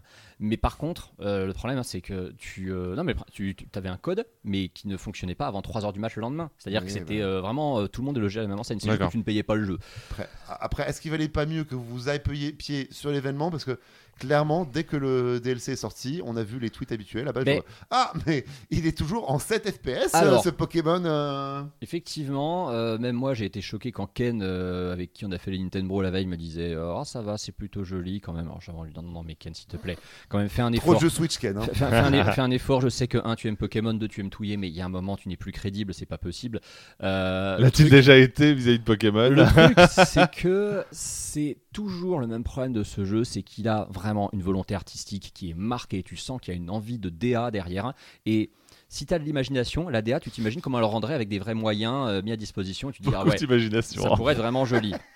Là, ça se passe en plus, euh, ça se passe en plus ouais, sur une île de l'archipel japonais. hein. littéralement, le début de- du DLC, tu prends l'avion pour un voyage scolaire, c'est-à-dire que la péninsule ibérique, c'est fini, tu y retourneras pas. Un Paldea euh, RIP. Et non, le truc, le truc rigolo, moi, que j'ai vu dans les petits extraits que Ken a montré, c'est que, euh, bah, ça y est, Game Freak a décidé de jouer la carte du progrès, puisque nous avons trois toilettes. Nous avons les toilettes hommes et femmes qui sont symbolisées par des queues de Pikachu euh, différentes, hein, parce que vous le savez, tu le sais peut-être pas, Sylvain. C'est très étrange. Sylvain, tu Ah, ne sais euh, peut-être pas, mais la le queue des Pikachu femelles n'est pas, euh, n'a pas la même forme que celle des Pikachu. Ah elle oui, est en forme oui, de cœur. Oui, oui, voilà. oui, tout à fait. Donc tu Pour, as les pour savoir si ça mal fait, on Ouais, regarde la ouais, queue. ouais, Voilà. c'est vrai. Donc tu as les deux formes de queue de Pikachu pour symboliser les toilettes hommes et femmes. Et tu as une troisième toilette euh, avec le- la silhouette de Pikachu que tu avais dans les events Pokémon 20, 25 et tout. Et quand tu euh, Interagis avec. Interagis avec, ça te dit ce sont euh, des toilettes universelles. C'est beau. Quel C'est beau ce, que ça- c'est- progressisme. c'est ce que ça dit dans la VF. C'est-à-dire que tu as ce sont des toilettes pour hommes, ce sont des toilettes pour femmes, ce sont des toilettes Alors, universelles. alors, alors, pour nos auditeurs qui ne savaient peut-être pas qu'il y a des queues différentes de Pikachu, alors, alors que- quand, quand on regarde la queue du Pikachu, qu'est-ce qu'on doit regarder pour voir si c'est un mâle ou une femelle? C'est ça, c'est vraiment le bout de la C'est- queue qui est en forme de cœur pour la femelle. C'est ça. Et Voilà. celui qui est en forme d'éclair pour euh, les mâles. Voilà, Incroyable. Euh, bref, en tout cas, le, euh, ce DLC, Quand, quand vous croisez un Pikachu à Lidl, euh, genre c'est important de grâce à savoir, Pokémon Go, Bah oui, c'est c'est très Faut le important. savoir. Oui, mais oui, il faut le savoir. Bref, c'est- qu'est-ce que c'est que cette discussion? Le, le, euh, Du coup, ce DLC, est-ce que concrètement, des retours que, que tu en as Mm. vus, euh, et nonobstant euh, le- ce bel event euh, à Et les Londres FPS du jeu et les FPS du jeu, est-ce que c'est un indispensable ou est-ce que clairement, bon, on va pouvoir s'en passer? Parce que moi, j'ai quand même l'impression que Violette et, et n'ont pas. Ça s'est vendu, hein, parce que Ah bah vois oui. les- dans les rapports financiers, mais Ah bah oui, ça n'a pas vendu. fait de coup d'éclat spécifique. Tu vois ce que je veux dire? On n'a pas eu euh, Alors, l'espèce de raz-de-marée des que tout le monde est précédents très fatigué. Tout- Tout le monde a bien aimé, mais tout le monde est très fatigué quand même. Oui, il y a peut-être ça. Moi, j'ai toujours cette impression en discutant avec des gens euh, fans de Pokémon depuis 15-20 ans que c'est le jeu de trop et il faut vraiment que Game Freak se bouge le fion techniquement sur le prochain, sinon ils arrêtent d'y jouer. Je suis quasiment sûr que le prochain ils se diront Oui. Ouais, bon, allez, je le prends, mais c'est la dernière fois. Et ils feront pareil pour la Gen 11, C'est 3 ça. ans après. On, on sait comment sont les joueurs de Pokémon. À chaque fois, ça se vend encore un peu plus. Mmh. Et je suis désolé, c'est pas parce que tu convaincs les nouvelles générations que c'est trop bien alors que c'est ultra moche. Non, c'est juste que les Ouais. gens sont incapables d'arrêter de jouer à Pokémon. Maintenant, moi- non Ouais, c'est vrai que toi, t'as pas joué à la 9G, j'ai- toi. J'ai vraiment dit genre de stop, j'attends j'attends que le jeu soit des bugs ou la version euh, Ah oui, il le sera jamais. Switch 2. euh, Il parce ne que, sera enfin, jamais. En fait, justement, on s'est dit, parce qu'il y a une mise à jour du jeu, côté le DLC ou pas, et il y a plein de gens qui naïvement ont espéré, alors ça me fait bien rigoler, je leur dis, non mais attendez, vous avez vraiment cru qu'il y aurait eu une, un boost de perf? Et non, le jeu, effectivement, est toujours aussi éclaté en termes de framerate, euh, il a toujours autant de bugs, il est toujours aussi vilain visuellement. Il y a un truc qu'ils ont amélioré, c'est la fluidité dans les boîtes PC. Ouais. C'est le seul truc qui a été amélioré, c'est tout. C'est en termes de patch de performance, il n'y a rien d'autre. Le contenu, bah, on est sur un, sur un DLC, c'est un peu le même genre de, de contenu finalement que les DLC qu'on avait eu pour euh, Épée Bouclier. C'est généreux sans être exceptionnel. Tu as 200 Mhm. Pokémon en plus à récupérer, sachant que si tu as Pokémon Ouais. Home, bah, du coup, le nouveau Dex, tu le plies en 15 minutes. Hein. Ah bah oui. Mais, euh, mais non, c'est c'est- voilà, c'est dans, en fait, c'est dans la lignée du précédent DLC. Et si t'as aimé Écarlate Violet, que tu lui as pardonné ses faiblesses techniques, bah tu repars pour un tour et tu dis ouais bon c'est parce que c'est Pokémon que je supporte parce que c'est vraiment moche, mais voilà c'est Pokémon donc je kiffe. Il y a pas de, il y a, y a rien de génial et il y a rien de mauvais qui en ferait un DLC évitable si tu veux. D'accord, je vois. Sachant que on Par contre, le hein, prix, le prix par contre est problématique parce Oui. qu'on rappelle que le bundle des deux DLC est à 34,99. C'est le season pass le plus cher des exclusivités Nintendo. alors qu'il n'y a que deux DLC. Il n'y a que deux DLC. On rappellera que Breath of the Wild à l'époque avait un season pass à 20 balles. Euh, et c'était 30 euros le season pass de Pokémon épée bouclier. Oui, mais est-ce que l'Ukraine était envahie à ce moment-là? Eh ben Ah, non. voilà. pour ça, Donc tu vois les ukraine. 15 euros de plus, c'est l'Ukraine.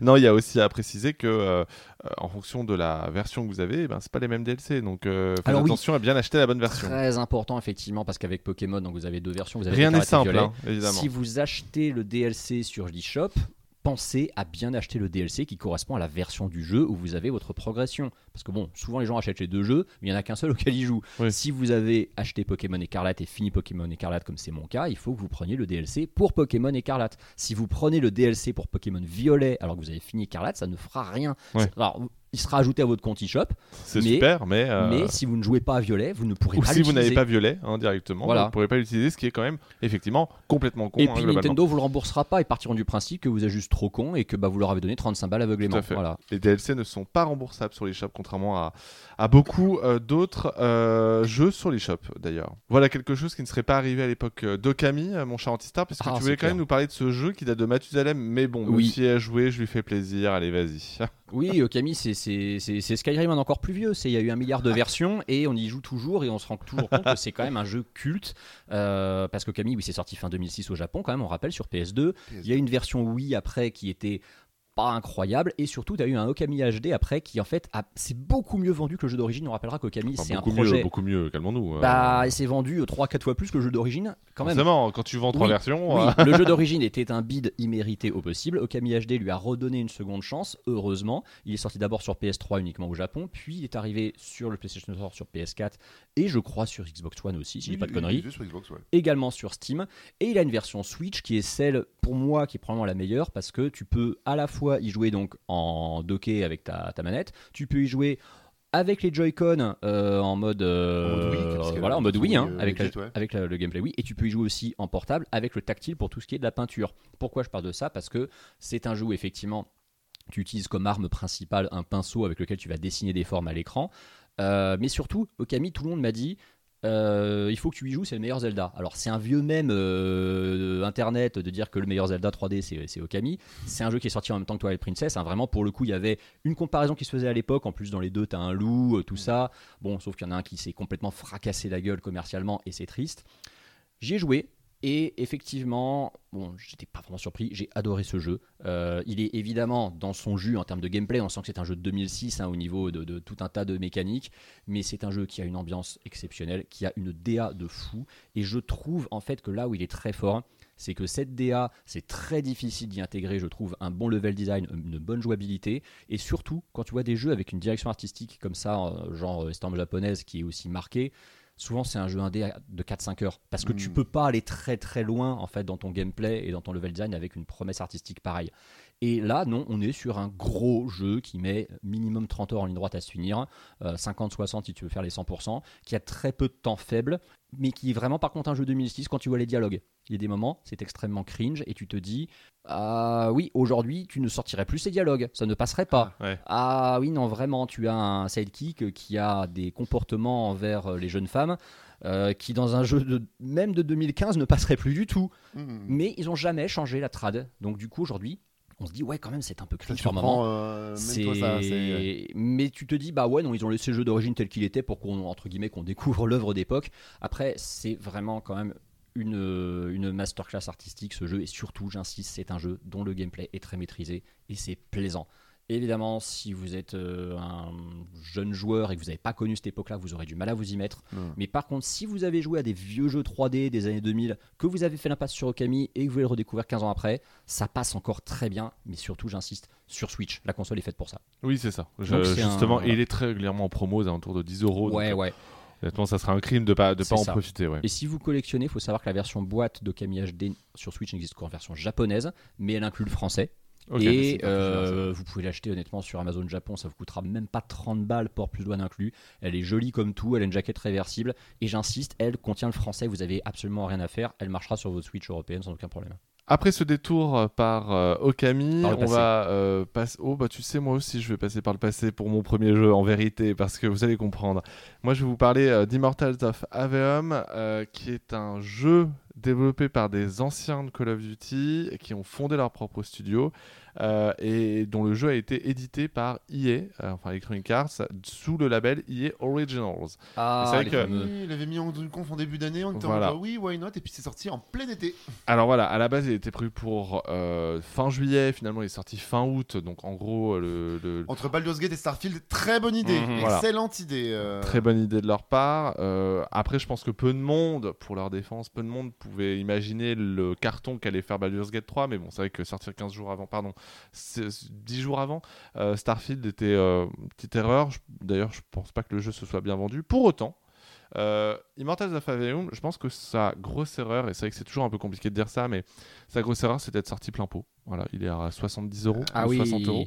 pour un EA Original, c'est très cher. Pour un EA Original, c'est très très cher. Parce qu'avant, EA Original, c'est Unravel, c'est ça. c'est C'est des jeux indés. euh, A Way Out, c'est des jeux semi-indés. Voilà, Voilà, c'est des jeux indés. Euh, alors, A Way Out était quand même sorti à 40 euros dans mes souvenirs. Ah oui, mais, 40, c'est pas 70. Voilà, Ouais. 40 c'est pas Two, 70. c'est 50. hein. Là, on est sur, euh, on est sur du triple A, euh, tel qu'il le présente, euh, dans lequel en fait on va utiliser la magie. Alors voilà, je vous, en- je vous entends euh, des paroles là, ben oui, mais euh, c'est un c'est bon. FPS de magicien. Ah, un FPS de magicien. Alors, oui, c'est vrai qu'effectivement, en gros, lorsque vous allez avoir euh, accès aux différentes couleurs de magie, bah, vous allez vous rendre compte que chaque couleur correspond à en fait une arme dans un Call of Duty. Vous voyez? Donc, euh, genre, il y a. euh, Euh, la mitrailleuse, les fusils d'assaut, voilà. les fusils à pompe, les cracas. Exactement. Donc, euh, du coup, en fonction euh, de ce que vous allez euh, avoir sur le terrain, il faudra utiliser telle ou telle arme dans la mesure où certains boss, certains ennemis vont être, euh, je sais pas, euh, vont être plus faibles face à la couleur rouge ou la couleur verte ou la couleur coup, bleue, etc. Il y a une campagne euh, Il y a toute un une campagne. scénario, Il y a tout un scénario. Alors, en fait, c'est ça qui m'a.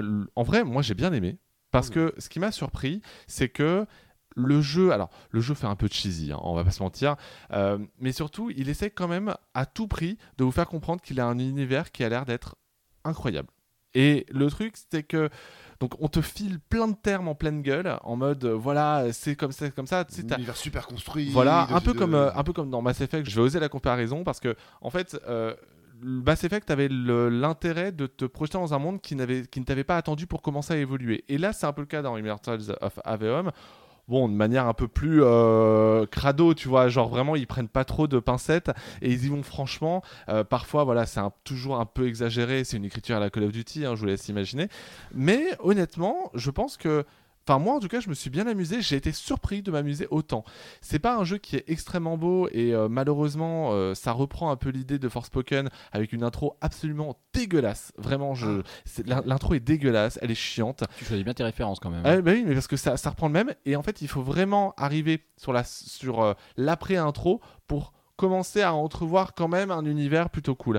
Mais contrairement à, à, à Forspoken, tu t'amuses vraiment dans Miracle of Faveum. Mais c'est vrai que son gros problème, ça reste le prix, quoi. 70 balles, 60-70 balles, je sais plus exactement le prix, mais ça reste un, un prix plein pot. C'est trop cher. Il y a du multi aussi ou c'est qu'un jeu solo C'est qu'un jeu solo. Ah oui, en plus C'est trop cher, je suis désolé, je, vraiment. Enfin, moi, euh, voilà, chez Judo.com, euh, quand j'y bossais, on ne testait pas le jeu en fonction, en fonction du prix. Mais putain, merde quoi, 70 balles pour un jeu qui est pas extrêmement long et surtout qui n'a pas la carrure d'un jeu à 70 il euros. est voilà. labellisé EA Originals, rien Il que est ça déjà c'est un red 70 flag euros. 70 balles. Et puis surtout, quand tu le sors entre deux gros jeux, que en plus de ça, le jeu n'a pas forcément un intérêt absolu à être pris au lancement. Bah ouais, 70 euros, c'est trop cher. Voilà, point. Je, je suis désolé, mais pour moi, c'est malheureusement l'un des, l'un des arguments clés pour ne pas le prendre et attendre sa disponibilité. Pour attendre sa disponibilité Game Pass, voilà. Ou tout simplement une promo. À 30 euros, le jeu, il est très honnête, il est très cool. La, la- alors moi, je vous le dis, jouez en VO parce qu'effectivement, euh, euh, la, la- la VF est pas, est pas terrible. euh, mais effectivement, il- le jeu est amusant. C'est un jeu vraiment qui se fait comme ça. Entre deux gros jeux, bah, on s'amuse plutôt bien. Offrez-lui sa chance. Mais pas à plein, à plein tarif. Offrez-lui sa chance quand il arrivera dans le Game Pass ou, ou dans EA Play. euh, et offrez-lui sa chance quand il sera en promo à 30 euros.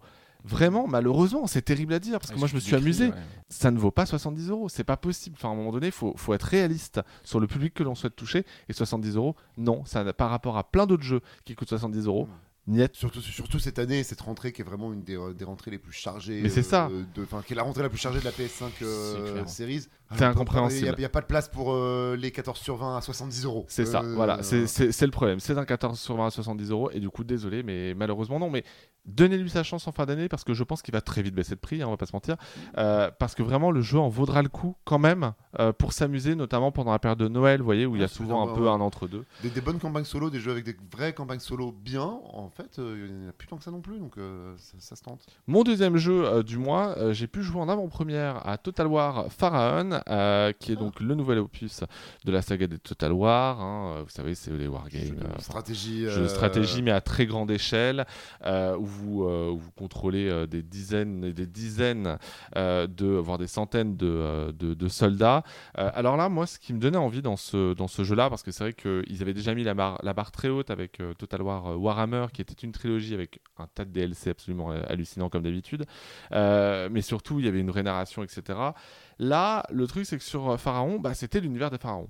Euh, et moi, j'adore l'Égypte. C'est un Ouais. univers qui me fascine. Tu regardais Papyrus quand tu étais petit. Je regardais Papyrus quand j'étais petit. Et tu as joué au jeu Égypte de Cryo sur PC. Oui, et j'avais aussi joué du coup euh, à, à Pharaon, euh, dont le, remake est sorti. dont on le, le remaster remake est sorti et qui était malheureusement pas terrible. Alors je crois que le jeu a été grave mis à jour depuis. Mais du coup voilà, Total War Pharaon, c'est euh, à la fois un jeu qui utilise euh, du réalisme quand même. On est, on est dans, un, dans un souci de réalisme au niveau de historique, la gestion euh, des troupes, etc. euh, le, le- tout l'aspect historique, les pharaons. euh, Les armes qu'ils utilisent. euh, voilà, mais à côté, tu as quand même un peu de magie, dans le sens où tu vas avoir des divinités qui vont t'aider. Hmm. En gros, c'est ça le principe. Euh, mais c'est vrai qu'effectivement, moi, ce qui m'a euh, interloqué, on va dire, euh, dans, dans Total War Pharaon, c'est que je pense que le jeu ne révolutionne pas assez sa formule. Euh, c'est vrai que Total War, on a un peu tout vu et revu. Euh, c'est un jeu qui se veut euh, historique et c'est effectivement très bien en fonction des, des, des- des jeux. euh, voilà, je, je, je pense à 3, par exemple, à la bataille de 3. Ouais. Il y, a eu- il y a eu un, un Total War, il y a eu Il y a, aussi. il y a euh, beaucoup de thèmes, c'est ça. T'as les- Voilà. l'Asie, t'as la Chine, voilà, genre, voilà, t'as le Japon, t'as les guerres du japonaises. Enfin, genre, exactement. toutes les saveurs que Shogun. tu veux. hein. T'as toutes les saveurs que tu veux, t'as donc même Warhammer, euh, effectivement, ils ont encore jamais testé d'ailleurs euh, une version euh, Space Opera euh, de, euh, Non, dans l'espace de, de Total War, mais euh, bon, on verra. Mais en tout cas, le truc c'est que Pharaon, je pense qu'en termes, ils ont vraiment réussi quelque chose dans le sens où en termes d'ambiance, en termes de, pour les fans de, de, de pyramide, euh, et je ne parle pas du jeu de France Pas de 2, Patrice Lafont, non. Voilà, pas de Patrice Lafont.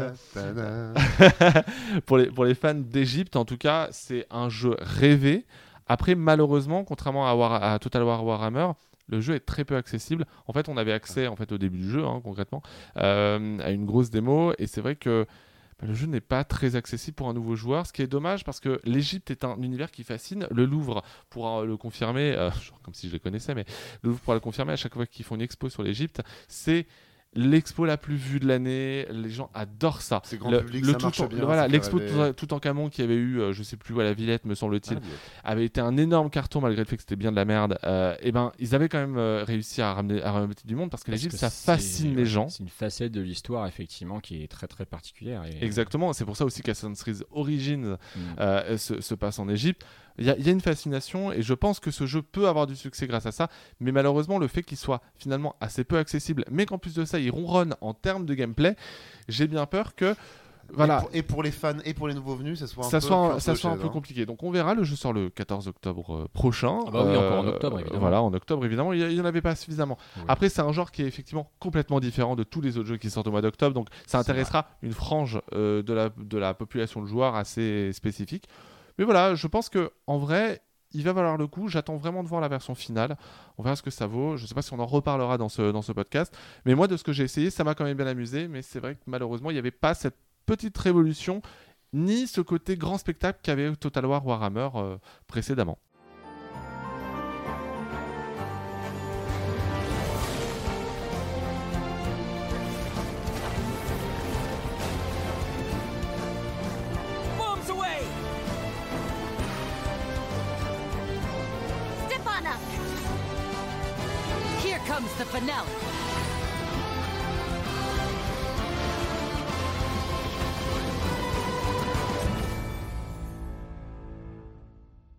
Alors que la bruine tombe sans raison, c'est le nom de la mise à jour de Genshin Impact, mise à jour très importante puisque c'est la fameuse mise à jour annuelle qui apporte une toute nouvelle zone au jeu, une vraie grosse zone, hein, puisque on le rappelle c'est un en monde ouvert, donc et free to play qui plus est, donc il faut des mises à jour très régulières.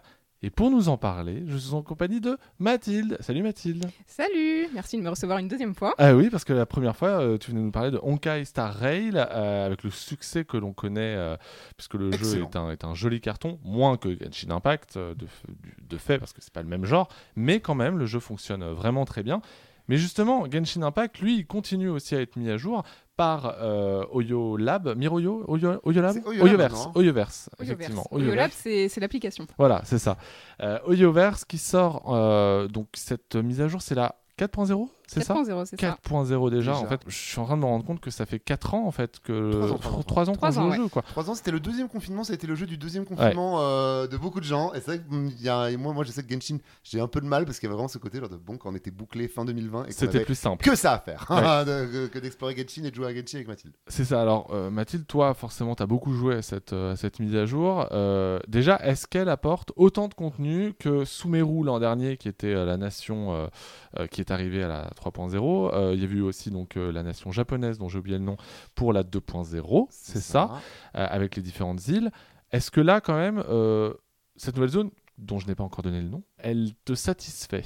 Alors déjà, la première chose, c'est que Fontaine, au niveau de superficie, tu auras l'impression de te dire 4.0, Fontaine, ils ont rajouté genre une, une- une toute petite partie de région. Tu te dis, vas-y, c'est décevant euh, quand tu compares à 3.0 de Sumeru, où tu avais quand même genre 3-4 grosses zones. Il n'y avait Un pas encore le désert. hein. Il n'y avait Euh, pas le- encore le désert, voilà. et puis Ah il y a eu d'autres ajouts après. Que quand tu regardes Fontaine, tu te dis vas-y, c'est décevant, euh, c'est qu'une petite zone, alors que c'est une grosse région, une 4.0. Mais en fait, ce qu'il y a de bien à Fontaine, et la grosse nouveauté, c'est que tu peux aller sous l'eau. Du Mm. coup, C'est la principale nouveauté en fait euh, de gameplay euh, de, de, de cette 4.0 en fait. c'est ça. C'est du coup, tu as l'impression que c'est pas grand, mais en fait, si, parce que tu as plusieurs niveaux. T'as toute une Atlantide en dessous. C'est euh, ça, tu as plein de régions où tu peux complètement aller en dessous. Du coup, forcément, c'est pas si décevant que ça, hein, comme, euh, comme Que- nouvelle région. Que dans les nouvelles zones ou euh, aussi, y compris dans les anciennes, genre ça, ça change les anciennes zones et tu peux aller sous l'eau dans les anciennes zones? Dans, non, dans les en anciennes gros, versions, non, c'est dans ce nouveau monde-là. Ouais, en gros, on a le pouvoir d'aller sous l'eau. Tu as tout un nouveau système avec l'eau euh, que à Fontaine. D'accord. C'est-à-dire, genre, tu réagis avec la statue de la divinité. Et en gros, déjà, tu as une endurance illimitée dans l'eau. Ok. Donc, tu ne peux pas te noyer. Ça c'est impossible. Bon, ok. Tu peux pas te noyer. Et ensuite, quand tu as assez de profondeur, tu peux plonger et aller sous l'eau. Mais ça, c'est vraiment qu'à Fontaine. Tu peux pas le faire dans l'eau ailleurs, euh, je sais pas, à Inazuma. À Tevat euh, tu ou ce pas. genre de choses. Ok, c'est alors ouais. Du coup, euh, est-ce que c'est pas un peu frustrant d'avoir accès à cette fonctionnalité-là seulement dans une seule zone? Mais écoute, je pense pas parce que la zone est vraiment pensée pour que tu ailles explorer les fonds marins, tu vois. Genre à Sumeru, la région d'avant, est-ce que t'as pas des grandes zones où tu te dis, vas-y, il doit y avoir un truc intéressant sous l'eau? Oui, euh, c'est vrai. C'est pas, ça n'a pas été designé pour, tu vois. Ouais. Donc t'as pas cette sensation de putain, ils auraient dû faire ça avant. Ok, alors forcément, euh, qui dit nouvelle zone dit euh, nouvelle histoire, euh, histoire principale, hein, parce que c'est vrai qu'effectivement, il y a toujours des histoires secondaires, des événements. Cet été, il y a eu encore un événement estival, etc. On est sur un jeu à service, hein, donc voilà. Mais voilà, Fontaine, déjà, c'est quoi l'inspiration première de cette nouvelle zone Eh bien, écoutez, euh, Cocorico, euh, Ah. forcément, euh, on l'attendait. Enfin, moi, je l'attendais beaucoup, en tout cas. C'est inspiré de la France, mais pas que.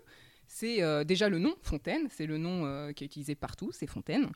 Donc, première inspiration de la France, mais pas que. On a aussi l'Angleterre. Et c'est un peu inspiration, euh, comment dire, euh, l'ère industrielle, euh, genre euh, il y a 100, 200 ans, cette inspiration-là, mais en steampunk.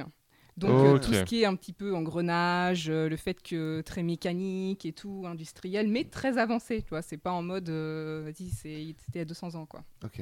Ça, ça c'est intéressant parce que, en fait, on a, on a là où Sumeru était finalement, à part son désert, euh, assez semblable à ce que l'on pouvait retrouver dans les premières zones du jeu, euh, donc on avait moins cet effet waouh, on se retrouve euh, comme à l'époque de la mise à jour japonaise, où là on a une ambiance complètement différente du coup. Mais complètement, moi, quand je suis arrivée à Fontaine, vraiment, j'ai eu l'impression de ne pas être sur Genshin. C'est-à-dire que tu arrives à Fontaine, hop, tu prends un petit bateau qui t'emmène à la ville principale. Tu vas à la ville principale, elle est énorme. Elle fait très moderne en fait, elle fait juste moderne, euh, même un peu futuriste, ce qui est euh, complètement différent des autres nations en fait quand tu regardes les trois autres qui sont quand même assez anciennes. Oui, en tout cas médiéval fantastique C'est ça. classique. euh, Que vraiment j'avais l'impression de changer de jeu quand je suis arrivée à Fontaine. D'accord. je vais peut-être, euh, je vais dire, j'ai l'impression d'être sur Tower of Fantasy à un moment. En arrivant à Fontaine, je me suis dit, putain, euh, l'inspiration, euh, enfin vraiment, t'es- t'as l'impression d'avoir changé de jeu, quoi. Est-ce Ouais. que au niveau du combat, tu parlais le truc sous l'eau, est-ce qu'on fait des combats sous l'eau? Parce que moi j'essaie d'imaginer avec tous les personnages qui a dans Genshin, comment tu peux passer le système de combat à combattre sous l'eau? Alors du coup, tu peux combattre sous l'eau, mais c'est pas du tout la même chose que sur Terre. C'est-à-dire que ton personnage, euh, donc il a une attaque normale, il a ta compétence, son ultime, mais sous l'eau, en fait, tu peux pas te battre comme ça. Et t'as un espèce de, de petit esprit, un truc genre qui t'accompagne, et tu peux choper euh, des pouvoirs sur des animaux qui passent, en fait, des animaux euh, du fond marin. Tu chopes leurs pouvoirs. Par exemple, il y en a un, il te, il te fait des petites ondes, là, genre, tu sais, les petits manatis, les petits phoques et tout, il te fait des petites ondes. Tu peux choper son pouvoir, et c'est comme ça que tu attaques les autres euh, monstres marins, en fait. T'as pas vraiment de monstres comme, euh, tu sais, les petits, euh, les petits lichers, les tout, mais c'est des monstres marins, en fait, que tu trouves Ok. qui sont pas très agressifs, mais tu peux, euh, Tu peux les chasser quand même et looter tu peux peu les chasser si tu veux et looter, ouais. Ok, d'accord. Oui, parce que forcément, il y a des nouveaux personnages euh, qui sont euh, relables euh, dans, dans, dans Genshin Impact. Euh, Est-ce que euh, tu as pu les essayer, toi, ces, ces nouveaux personnages, ou pas du tout? Alors pour l'instant, on en a eu, on a eu trois. On a eu trois. On a euh, Liné, Linette et Fréminé, qui sont bah, trois frères et sœurs. J'ai pu rôle, euh, moi, Liné, du coup, qui est le Ouais. 5 étoiles euh, Pyro euh, Archer, qui est franchement très très fun à jouer. C'est, il est assez original. C'est, euh, ça se base beaucoup sur euh, les attaques chargées et tout. Et puis franchement, les animations, il, régale de plus en plus au niveau des animations des personnages. Tu sens qu'il y a un gap de ouf entre bah, en 1.0 Le début. euh, où ouais. certes, tu avais des 5 étoiles qui étaient stylés, mais là, les 5 étoiles, vraiment, les animations, c'est super travaillé, quoi. Et Ouais, pas à- juste à dans l'ultime, euh, dans, dans tout, tu vois. Oui, c'est ça, parce qu'à l'instar de Honka Star Rail, où effectivement là aussi il y a un gap euh, en termes d'animation euh, qui, est- qui, qui assez dingue. Ouais. Euh, en- au niveau de l'histoire, euh, est-ce que. euh, alors, déjà, tu as terminé l'histoire principale de, J'ai pas de Fontaine? entièrement fini la fin, mais D'accord. j'ai avancé, j'ai fait euh, 85%. Quoi. Est-ce que t'as battu des boss? Alors, les boss de zone, oui, mais pas des boss. Toujours un boss de fin, tu sais, et ensuite ça devient un boss. euh, J'y suis pas encore. S'il y en a un, j'y suis pas encore, tu vois. Est-ce que tu es quand même convaincu par l'histoire ou est-ce qu'on retrouve bah, les, les défauts euh, de Genshin Impact où il y a beaucoup de blabla Souvent, tu as une cinématique et ensuite il te réexplique Tu as- encore ce T'as que tu viens de qui voir. t'explique qu'est la fin et ce qui vient de se passer. Voilà. c'est ça. Et qu'est Et la fin. est-ce que tu as toujours ces défauts-là inhérents en fait euh, à la scénarisation de, de Genshin Impact? Alors moi, il y a deux choses qui m'ont frappé avec euh, là l'histoire qu'il y a en ce moment à Fontaine, c'est que euh, en général, quand ils ajoutent une mise à jour, en plus une grosse mise à jour, c'est ils te donnent, voilà, vous avez une quête principale à aller faire. Sauf que Ouais. là, t'en as pas une, t'en as trois d'affilée. Ah. D'accord, Donc ok. au lieu d'avoir trois mises à jour ou plus pour euh, avoir ça, pour avoir trois chapitres, là ils te les ont mis direct à la suite, ce qui fait que c'est très long Hmm. quand même de faire cette euh, Ok. d'être à jour dans l'histoire, mais Par contre, alors certes, il y a du blabla, bien évidemment. C'est Genshin. C'est Genshin, il y a du blabla et tout. Mais franchement, alors déjà de 1, c'est super intéressant ce qui se passe. Il se passe beaucoup de choses. Et de 2, ils ont, euh, ils ont intégré une mécanique en fait euh, qui change complètement dans l'histoire. C'est que tu as, vu que tu es à, à Fontaine, qui est euh, la nation de la justice et tout, tu as un système de, euh, de procès en fait. Donc pendant l'histoire, un peu si vous avez joué à Danganronpa ou Ace Attorney, tu as un système de procès. Ça, tu, tu fais une enquête en Tu vue fais de, une enquête. de Ah ouais, juger. genre avec les objections et compagnie là? Oui, Ah, mais exactement. Vraiment, c'est. Moi, j'ai l'impression de jouer à Danganronpa en faisant l'histoire euh, de Genshin, l'histoire de Fontaine. C'est un moment, tu as des procès, tu dois aller collecter des indices. Ça te donne, du coup, dans ton petit livre, tous les indices que tu as.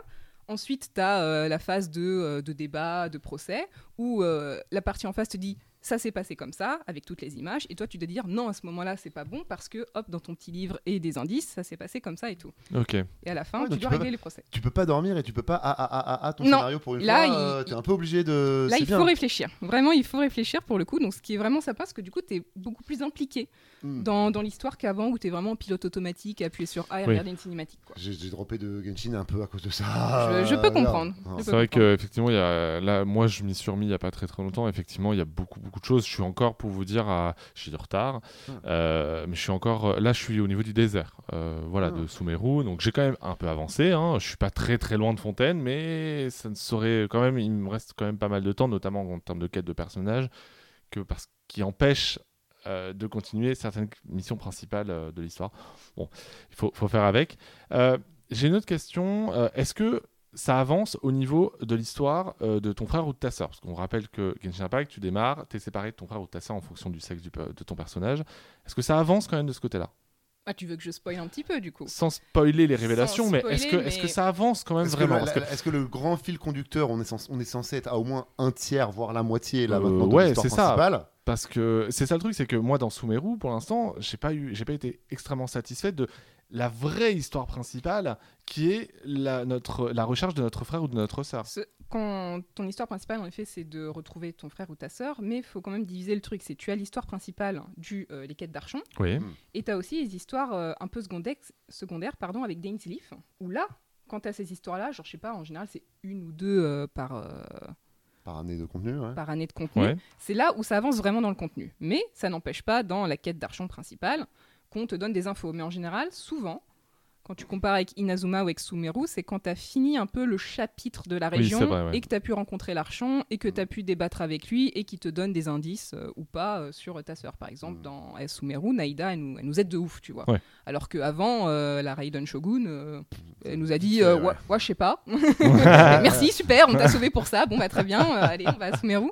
Que là, ça, à Sumeru, ça a bien marché. Donc, du coup, je pense qu'on va rencontrer l'Archon et que l'Archon va nous dire peut-être ou pas des choses, mais euh, ça devrait plutôt être dans la fin de l'année en 2020, on a quoi 2024 En 2024, quoi. Ou quand on chopera la quête de Dainsleaf, euh, qui lui nous régale à chaque fois en termes de contenu et de lore. hein. genre vraiment, il nous dit tout. Il sait tout, il nous Oui. dit quasiment tout, sans trop dire, mais C'est vrai que tu le vois dès le début du jeu, hein, d'ailleurs. hein, euh, il, est, il est présent dès le tout début du scénario, euh, effectivement, et on nous, on nous prouve qu'il est très important euh, pour l'histoire.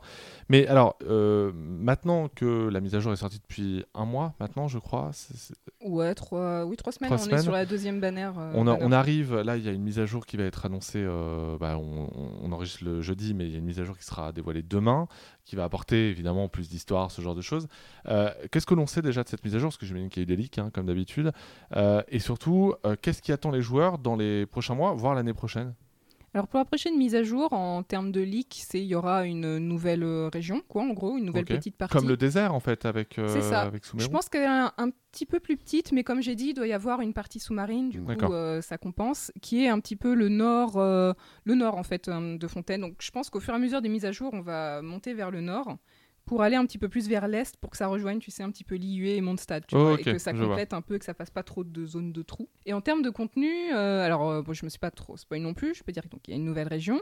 Il y a deux nouveaux persos, mais ça, c'est pas, pas du Comme spoil. on ouais, savait, il y a euh, Neuvillette et euh, Briosley. Il y a un, un nom imprononçable, je pense, pour les francophones ou les anglophones. Et euh, donc, du coup, on a deux gars sur la prochaine banner. Et voilà, c'est déjà bien pour le moment.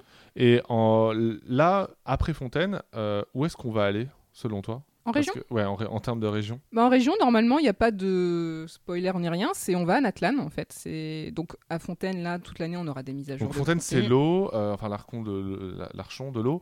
euh, et du coup, Natlan, c'est ça Ça sera quoi Le feu? Ouais, c'est ça. C'est l'archon feu à Natlan. Mais ce qui est rigolo avec cette région, c'est que euh, on n'en entend jamais parler dans le jeu, ou alors une ou deux Là où, fois c'est Sumeru- là où Sumeru était quand même plus malin que ça, parce Ouais, qu'on on avait Fontaine. quelques PNJ qui popaient ici et là, qui nous parlaient rapidement d'une nation. de. Voilà, ouais. ou alors euh, pour, euh, j'arrive pas à retenir la, la zone Inazuma. japonaise, Inazuma, euh, où clairement on disait c'est un, c'est fermé, personne ne peut y aller, etc. Tout au long du scénario de, principal qu'il y avait euh, à Ouais, c'est ça. c'est- euh, Même si c'était fermé, les gens en parlaient. Que là, Natlan, je pense vraiment, je n'ai jamais vu une ligne de dialogue dans le jeu qui en parle. Il y en a sans doute une ou deux qui Oui. l'évoquent, mais euh, on n'a jamais parlé de cette région. Du coup, c'est, je sais pas, c'est un mystère. Cette région est un mystère. On, on ne sait pas, mais ce sera la prochaine. Et à- attends, là on a fait donc euh, l'électricité, le vent, euh, le Le Lio c'était le- la géo. Oui, Euh, ensuite donc on a eu euh, la, et donc là maintenant la prochaine serait la- le, dendro, voilà, l'eau le avec dendro, euh, fontaine, le feu. euh, le feu et il nous restera quoi? Et ben après, c'est glace, c'est cryo. Et ce sera euh, si je n'écorche pas trop le euh, nom. ouais, qui est, arrivera euh, qui est d'ici tout au deux nord. ans donc on peut se dire Le euh, fameux genre Oui, plante, euh, le fameux genre plante n'est toujours jamais arrivé vraiment. Enfin, c'est pour quelques ennemis qui le portent, mais il n'y a pas de. non c'était le dendro ça Ah, le genre plante Oui, c'est Dendro, oui, c'est oui, Sumeru, ça. ça. ah, ok. Oui, c'est Sumeru, effectivement. Bon, toi, t'es es confiante euh, pour l'avenir de Genshin Impact. Là, ce qu'a délivré euh, au bout de euh, trois ans de jeu euh, euh, bah, Miroyo est assez euh, visiblement euh, convaincant. Franchement, oui, parce que tu vois, Fontaine, quand ils ont annoncé au début qu'il allait avoir de l'exploration- exploration sous-marine, je me suis dit, euh, vas-y, c'est chiant. Euh, à chaque fois que j'ai dû faire de l'exploration sous-marine dans des jeux vidéo, c'était pénible. C'est vrai. Ça a pas bonne Genre, euh, réputation. hein, non, euh, t'es- limité, tu sais pas trop quoi faire et tout. Que là, franchement, la- le passage à l'exploration sous-marine était franchement réussi. Toujours pas de monture, j'imagine, dans Genshin Impact? Non. Bon, Toujours Bon, pas. écoutez, moi, c'est pas faute de le demander à chaque questionnaire, hein, cela dit, mais Ah. Et, et, euh, quand est-ce que t'en auras marre de Genshin? C'est vrai ça. Je sais pas, quand j'aurai trouvé un autre jeu euh, qui Ah. me passionnera autant, je pense. Non, tu vois, de tes 3 ans en continu dessus, de fidélité euh, au jeu, ça reste genre vraiment, euh, impressionnant. Tu vois, moi, je, moi, je force avec Fortnite dans cette émission, mais même moi, j'ai des 3 mois avec, des 3 mois sans. Euh, Oui, bah ouais, moi, moi, moi, c'est vrai que j'ai pas le temps de m'y mettre constamment, mais effectivement, j'essaie de m'y mettre sur les grosses sessions à chaque fois. ouais. Et, euh, et on verra. Bon, en tout cas, convaincu par ce, par ce Fontaine, euh, par cette mise à jour Fontaine, euh, ma chère Ouais, Mathilde. complètement. Agréablement surprise par la région. Je pensais pas que j'allais autant aimer. Je me suis dit, vas-y, bon, c'est encore une région, euh, ça va être sympa, mais sans plus. Mais franchement, c'était euh, franchement top. Ça renouvelle euh, Genshin pour moi. Toujours les GOAT, hein, Genshin, hein, vraiment. oui, c'est- hein, globalement. euh, Ok, on en parle très rapidement. Euh, nouvelle mise Ouais. à jour de contenu qui rajoute un petit peu de scénario, qui a changé l'univers simulé, c'est-à-dire le système de donjon euh, du jeu. Euh, et sinon beaucoup de contenu et des petits events en général. Ils sont généreux pour vous Ils sont généreux pour euh, commencer maintenant. Ils sont généreux si vous revenez au jeu. Euh, ça vaut le coup. C'est toujours mal optimisé, mais c'est toujours très beau. Il parle pour lui. Ah, euh, je- le questionnaire de Honkai vous dit vous avez peut-être arrêté de jouer à, côté des- à cause des bugs. Genre, genre, tiens, tiens, tiens, ils sont peut-être au courant de quelque chose. Euh, la Non, mais- bêta PS5 bientôt, d'ailleurs, il va, il va bientôt arriver sur PS5, il sera en exclu PS5. Tout à fait. Euh, Bah oui, parce que bah, sur Switch, on attend toujours Genshin, mais. Et sur Il y a- PS4, il passerait pas. hein, donc, euh, il y a un truc quand même, c'est que euh, Rail, la prochaine mise à jour sera une mise à jour majeure, puisqu'elle apportera une toute nouvelle planète, et donc la suite du scénario, C'est une planète, enfin on sait pas trop si c'est une planète ou pas, enfin c'est un peu bizarre, mais en tout cas, ça sera une zone prison, euh, voilà, où on va rencontrer des nouveaux personnages, Harold notamment. Celui-là aussi, euh, on, le, on- on le regardera de près, d'autant que ouais, peut-être qu'on en reparlera le mois prochain pour Honkai Star Rail, euh, peut-être avec Mathilde, peut-être juste moi tout seul. Euh, mais voilà, on verra en tout cas. Merci beaucoup Mathilde d'avoir euh, participé à ce, à ce podcast pour, euh, bah, pour nous parler de Genshin Impact avec euh, tant de passion. Et ben, merci une nouvelle fois de m'avoir accueilli. Allez, on se retrouve du coup pour la suite de ce podcast. C'est parti.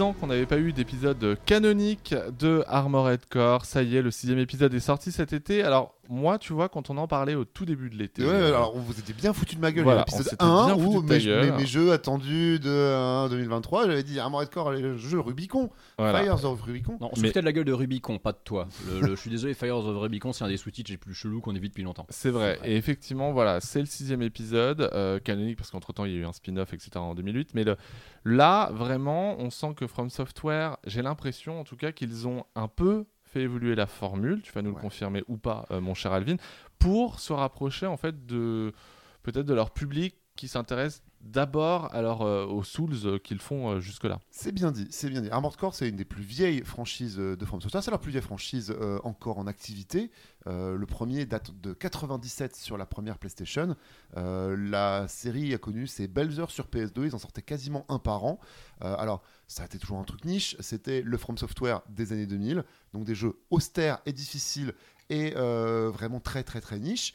Mais euh, déjà avec euh, les caractéristiques de From Software, un univers réaliste et sombre et un petit peu déprimant. Mais Armored Core, du coup, ça reste un jeu de mecha. Un jeu de mecha, donc premier degré. Euh, en termes de premier degré, ça se rapproche un petit peu de Ace Combat, si vous voyez les Ace Ouais. Combat, qu'on ce côté de, ok, ça pourrait être euh, du design animé, le scénario est clairement de la science-fiction japonaise un peu fofolle, mais traité de façon premier degré, c'est une vraie guerre avec des corporations. Euh, Armored Core parle de ça. Vous euh, incarnez un pilote de mecha euh, indépendant, vous êtes un- vraiment un freelance euh, des combats de mecha qui met son talent à disposition de- d'immenses corporations. Euh, corporations qui, dans le monde d'Armored Core, exploitent des mines dans l'espace et notamment euh, le, euh, le corail. Voilà, ça s'appelle le corail, la principale ressource du monde. Le corail se trouve sur la planète Rubicon, c'est le nom de la planète en fait. les de- Fameuse. et un énorme incident est apparu dans l'univers il y a à peu près 20 ans. D'un seul coup, tout le corail du monde s'est enflammé, une énorme, euh, voilà, blast spatiale a explosé partout dans le monde, sauf qu'il semblerait qu'il en reste un petit peu au fin fond de Rubicon, et les corporations sont très intéressées pour le récupérer, sauf que les gens qui habitaient sur Rubicon, qui ont déjà pris sacrément cher, euh, aimeraient bien le garder pour eux, l'exploiter pour eux. Donc vous retrouvez pris dans une espèce de guerre galactique euh, Slash selon- civil. euh, slash civil, mais des fois c'est les rebelles qui vous appellent pour faire des missions, des fois c'est les corporations qui vous appellent pour faire ces missions-là. Euh, votre héros ne parle pas, vous recevez vos briefings, euh, les briefings sont assez mystérieux, vous avez un mec qui vous parle, s'appelle Walker, qui euh, au début vous accueille en disant Ah, vous êtes le nouveau, allez, à vous de faire vos preuves, et bah, vous subissez un petit peu cet univers. C'est euh, intéressant, c'est pas aussi développé qu'un univers euh, de Elden Ring ou de Dark Souls où les gens peuvent faire des pavés sur le lore.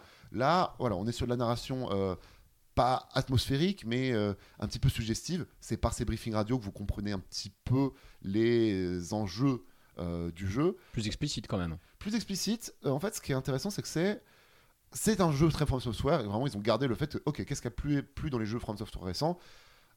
De la difficulté, des boss impressionnants avec des gros patterns. Euh, Armored Core, c'est moitié des missions faciles. Vraiment, c'est des missions euh, à base de vous, vous avez les missions durent quelques minutes.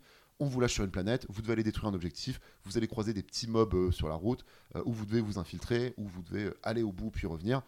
Des missions assez faciles et des combats de boss, combats de boss qui sont effectivement très soulsiens à Ouais. base de ok, de toute façon, que vous soyez bien équipé ou pas, il va falloir minimum une quinzaine de tries sur le boss, le temps d'apprendre les patterns et moi je découvre, moi j'étais pas très soul, euh, vraiment ça ne marchait pas. Là je découvre avec Armored Core ce côté de ok, le boss a deux phases, tu vas tryhard le boss jusqu'à ce que la première phase tu la passes parfaitement sans prendre de dégâts pour que la deuxième phase tu commences à la maîtriser suffisamment pour que tu arrives à finir la deuxième phase où il te reste 10 HP et t'as forcé. Euh, le principe, c'est que les mechas sont très personnalisables. Vous pouvez vraiment, euh, ça c'est une caractéristique de la série depuis très longtemps. euh, vous pouvez leur mettre des chenilles de tanks si vous voulez des, des tanks pas très mobiles et très puissants. Vous pouvez leur mettre ce qu'ils appellent des jambes aviaires, c'est-à-dire des jambes de poulet pour sauter et vous déplacer très rapidement. Oui, ok. Vous pouvez personnaliser vos armes. Vous avez des lance-roquettes, des lance-grenades, des fusils à pompe, des fusils d'assaut, des fusils à plasma. une lame pour faire du corps à corps directement. La première lame qu'on vous donne dans le jeu, elle servira pendant tout le jeu. Vraiment, c'est un cadeau qu'on vous fait à base de genre de OK, se mettre au corps à corps et donner des coups de lame directement, euh, ça marche très bien. Mais il y a des énormes cooldowns sur les armes. Euh, vous n'avez pas vraiment de roulade, mais vous avez une esquive euh, assez importante à prendre. Et voilà, les boss se jouent comme des combats de Souls. À vous, après, de bah, si vous voyez que le boss passe pas, c'est qu'il y a sûrement un problème sur votre mecha. Allez checker sur des forums ou sur des Donc guides. il y a de la macro-gestion quand même, euh, beaucoup plus qu'un Elden Ring. euh, De, bah, de la même façon, enfin, il y a quand même des builds, enfin builds que vous pouvez changer à tout moment. Euh, Il y a un shop d'armes. Les armes se débloquent au fur et à mesure du jeu. Vous les achetez dans le shop. Si vous voulez euh, vendre une arme, vous la vendez à votre prix d'achat. Le jeu est pas punitif là-dessus. Le jeu vraiment vous laisse Ça, c'est cool. explorer et trouver la bonne combinaison. Euh, dans les jeux d'origine sur PS2, euh, pareil, j'en ai fini aucun sur PS2, mais j'avais une petite passion pour euh, From Software euh, avant. Euh, certains ont peut-être vu, mes tweets, j'ai retrouvé ma collection de. Armored Core qui a pris une cote euh, délirante. euh, alors que personne n'y jouait à l'époque. Et sur PS2, le jeu était tellement euh, premier degré que euh, si tu foirais une mission, bah déjà, enfin quand tu foires une mission, tu dois quand même payer les réparations de ton méca sur ton argent parce que tu es un mercenaire indépendant. Tu dois indemniser la ville que tu avais endommagée. Et le jeu, si tu foirais deux missions de suite, le jeu disait bah, écoute, mec, t'es trop mauvais, casse-toi. Et euh, t'avais, t'avais le, Ah game- ouais. t'avais le game over parce que t'avais foiré trop de missions, donc tu reprenais ta sauvegarde. Mais euh, voilà, on est vraiment sur un côté premier degré. Ah ouais, c'est le. Good à l'ancienne là. Ouais. euh, Mais en fait, t'as aimé From Software avant que ce soit cool. C'est marrant. Exactement. Et euh, enfin, j'ai aimé, j'étais intrigué parce que Ouais. vraiment, enfin, pour, pour l'aimer, fallait le vouloir. Mais euh, il y avait cet esprit-là. Tu retrouves cet esprit From Software sur le fait, euh, voilà, sur les, c'est pas aussi dark euh, et émo que peuvent l'être les Souls, mais c'est quand même toujours ce côté de, de- d'univers dévasté. Euh, de d'usines, tu es sur des planètes usines invraisemblablement grandes qui ne produisent rien, comme quand tu es dans, dans les Souls ou dans Elden Ring, ces endroits qui sont inhabités mais qui ont l'air habités, mais qui évidemment ne sont pas habités et qui sont beaucoup trop grands Tu- par rapport à ça. Est-ce que tu sens que, un peu comme Elden Ring par rapport à la formule euh, habituelle des Souls, euh, From Software c'est euh, a essayé de rendre le jeu, enfin la licence, plus accessible. Est-ce qu'on peut considérer le 6 comme un peu une sorte de reboot en termes d'accessibilité? Oui, bien sûr, et je pense que c'est un jeu From Software plus accessible que les autres, euh, plus qu'un Sekiro, plus que les Souls. euh, si C'est pas dur en même temps. C'est pas dur, et euh, enfin, si. Les, les combats de boss sont très durs. Dès le tuto, vous avez un boss qui vous commande. Alors attention, quand vous allez avoir des boss, les boss, on en chie, c'est le principe du jeu, D'accord. mais c'est satisfaisant. Ce qui est Il n'y a pas de mode facile. Il n'y a pas de mode facile, il n'y a pas de mode de difficulté euh, dans, dans ce débat-là. Mais ça fait sens, le jeu va quand même te donner des conseils si tu échoues plusieurs fois. Et on retire l'open world. Vraiment, c'est un jeu avec un menu, des missions, euh, pas de personnages à rencontrer. Il n'y a pas ce côté labyrinthique où vous allez vous perdre et qui rajoute de la frustration à la frustration que, ah, c'est dur et en plus, tu sais pas quoi faire. Là, au moins, à Core, tu suis tes missions et toutes les missions n'ont pas des combats de boss. Donc ça te permet quand même d'avoir des moments un peu faciles où tu te vois progresser. Et euh, il y a des combats qui sont absolument dantesques. Par contre, c'est des combats de boss à la From Software.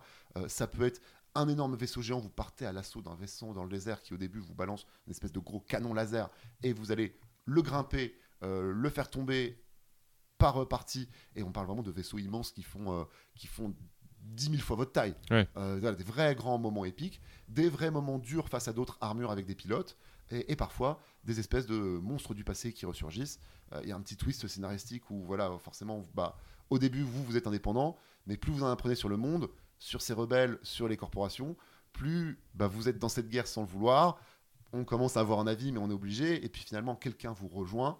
Euh, non, c'est vraiment bien fait. Euh, je suis surpris par le fait que c'est grand public, mais pas trop. Voilà, accessible mais exigeant. Voilà, je suis vraiment. Ça y est, je suis devenu ces connards qui parlent de jeux. Ah, c'est pas dur, c'est exigeant. euh, si, vous, si- vous vous reconnaissez, euh, on vous embrasse. Euh, et mais c'est bien trouvé. D'autant plus, voilà, si vous aimez les mechas, moi j'aime bien ce côté mecha, mais pas pas design et pas attitude manga. Si vous prenez un Gundam, bah, on va faire des caisses sur les waifus à l'intérieur des mangas, Ouais. des, les waifus à l'intérieur des, des robots. Là, c'est pas le cas. Juste, c'est vraiment des combats de robots dans un setup un petit peu euh, réaliste comme ça peut l'être. Comme euh, S-Combat, voilà, où Comme on, S-Combat, on est c'est- sur de la SF mais moderne en fait. C'est Euh, vraiment ce, ce- ce curseur-là. Euh, en parlant de modernité, le jeu est cross-gen. Euh, c'est dommage parce que ça se C'est voit un peu. un jeu next-gen Et non, Je et non. Euh, il est cross-gen.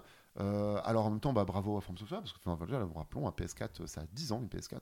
Euh, donc, je pense que c'est surtout les temps de chargement. Euh, le jeu est beau, euh, propose du HDR euh, sur euh, les versions euh, nouvelle génération et PC. Est-ce que- Moi, j'avais une version PC euh, du coup qui tournait vraiment proprement, Ouais. assez stablement, euh, qui est au niveau, effectivement, sur le support moderne. C'est c'est shiny, il y a des beaux effets de lumière, euh, il y a des jolies textures, mais on voit comme le jeu est cross-gen, ça manque de détails. Les explosions sont clairement des explosions préprogrammées pour que quand tu touches cet objet, il se casse de cette façon. Quand tu marches dans la neige, tu n'as pas de traces de pas qui restent. On sent quand même que le jeu est limité par son aspect cross-gen, mais il ne jure pas. euh, c'est beau, c'est impressionnant. Et voilà, je te dis, quand tu bats un boss et que tu as vraiment le moment de ralenti où le truc euh, se collapse devant toi, tu as la satisfaction, c'est satisfaisant. Visuellement, c'est satisfaisant de l'avoir battu. Euh, donc, non, vraiment, c'est bien. Si vous êtes curieux, c'est pas pour tout le monde, mais si vous êtes intrigué, le jeu est vraiment a envie de vous aider, vraiment, a envie de vous prendre par la main. Euh, le jeu vous chie pas dessus comme le From Software d'avant, comme les Armored Core d'il y a 10 ou euh, 20 ans. Euh, voilà, le jeu veut que ça se passe bien pour vous et euh, va pas être injuste ou euh, méchant avec vous, comme peut l'être parfois un Souls qui peut être vraiment très gratuitement très difficile. Euh, là, voilà, juste il y a des challenges. Euh, même quand vous, euh, vous arrivez au point de contrôle juste avant le boss, euh, vous pouvez encore changer la composition de votre mecha. Vous avez genre un ou deux objectifs à faire dans la mission, puis le boss. Et bah, dès que vous êtes à, à l'écran de retry, on vous laisse changer votre mecha. Euh, voilà, il y a quand même plein d'assistances. On vous redonne tous vos points de vie et tous vos permis de, tous vos kits de soins. Chaque mission, vous avez trois kits de soins maximum. Mais en fait, dès que vous perdez, que vous rechargez un, un checkpoint, on vous redonne trois kits de soins. Enfin voilà, le jeu cherche pas à être débilement dur. Oui, Euh, c'est ça, voilà. On n'est pas dans un Sekiro, par exemple. il n'y a, pas- a de- y a euh, pas de cruauté gratuite. euh, ok. Il rajoute pas de la cruauté au fait que le jeu soit déjà dur. Et donc ça, c'est quand même assez acceptable. Pour quelqu'un qui n'est pas fan de mecha, euh, est-ce que vraiment l'intérêt. euh, L'intérêt serait que tu as envie d'essayer un jeu à la Souls, et là c'est un Souls light entre guillemets, euh, dans la, la mesure où tu retires cette partie exploration qui peut être pénible sur les Souls, qui fait partie de l'expérience, mais qui est quand même laborieuse. L'exploration Ouais, ouais. est assez laborieuse, se souvenir des machins. Bah voilà, là vous avez un, un Souls sans l'exploration parce que c'est des missions dans des décors pré-fermés avec des petites missions courtes. Euh, je pense que c'est ça voilà, le plus intéressant euh, pour quelqu'un. Et franchement, on rentre bien dedans et c'est pas voilà, c'est pas euh, c'est pas du mecha fan service comme d'habitude à base de OK, les personnages sont là, c'est Shinji qui te raconte à quel point il veut pas piloter son mecha mais qu'il a pas le choix. Alors on n'est pas dans cette psychologie là qui est d'habitude infusée dans les Macross, Ouais. les Gundam. Globalement, est-ce que du coup tu le, conseilles, tout simplement? Est-ce que pour toi ça a été euh, ton jeu de fin d'été? Parce qu'il est effectivement sorti à la, fin de l'été. C'est mon jeu de fin d'été, on se souvient, j'ai eu une montée de hype quand les reviews sont sortis en disant que les reviews disaient genre de ouais, c'est vraiment bien. Euh, voilà, on vous raconte euh, je suis allé l'acheter et puis finalement on s'est dit mais non on va avoir une clé. Donc finalement j'ai été frustré j'ai pas pu y jouer j'ai attendu mes vacances. Je suis rentré de vacances j'étais trop content d'y jouer. Voilà on sue c'est dur. C'est un vrai jeu où par soirée tu vas passer un boss par soir. Enfin ta session du soir tu vas réussir à passer un boss et une mission voire certains soirs tu vas pas réussir à passer le boss. Tu le reprends le lendemain les réflexes sont là tu réussis à gérer ta première phase tu le passes. Euh, voilà ça se déguste. Euh, la promesse est tenue euh, vraiment de Souls plus accessible avec des mechas et un scénario futuriste. Si, si vous intrigue, il y a peu de chances qu'il vous intrigue pour de mauvaises raisons. Bon bah écoutez, on verra effectivement si cet Armored Core euh, 6 euh, arrive à convaincre au-delà de sa fanbase. Hein, euh, ce sera euh, dans les ventes euh, probables de Namco Bandai dans les, euh, dans les prochains mois. Mais maintenant, je vous propose de passer au gros morceau du mois de septembre. Ça ne nous aura pas échappé, c'était la sortie de Starfield.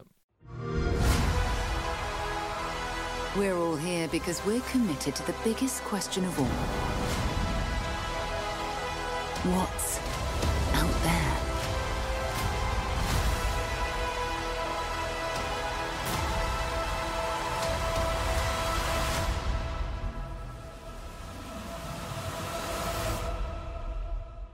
Alvin nous a parlé de son jeu de fin d'été, maintenant on va vous parler du jeu de la rentrée, puisqu'effectivement, comme Sylvain nous a parlé juste avant, Starfield, c'est le jeu événement vraiment de ce mois de septembre, de cette rentrée. C'est clairement un candidat assumé au Game of the Year, et surtout c'est la très très très grosse cartouche de Microsoft, probablement la plus grosse depuis ce début de génération.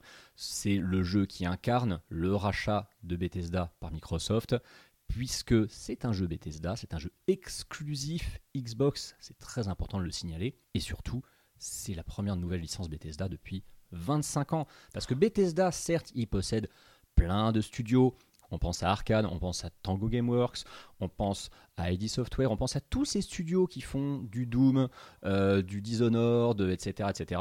Mais Bethesda, en tant que développeur de jeux, c'est Fallout et The Elder Scrolls depuis le début du, du siècle, hein, tout simplement. Starfield, c'est littéralement leur premier jeu depuis, enfin, leur premier jeu nouveau, pardon, depuis une éternité.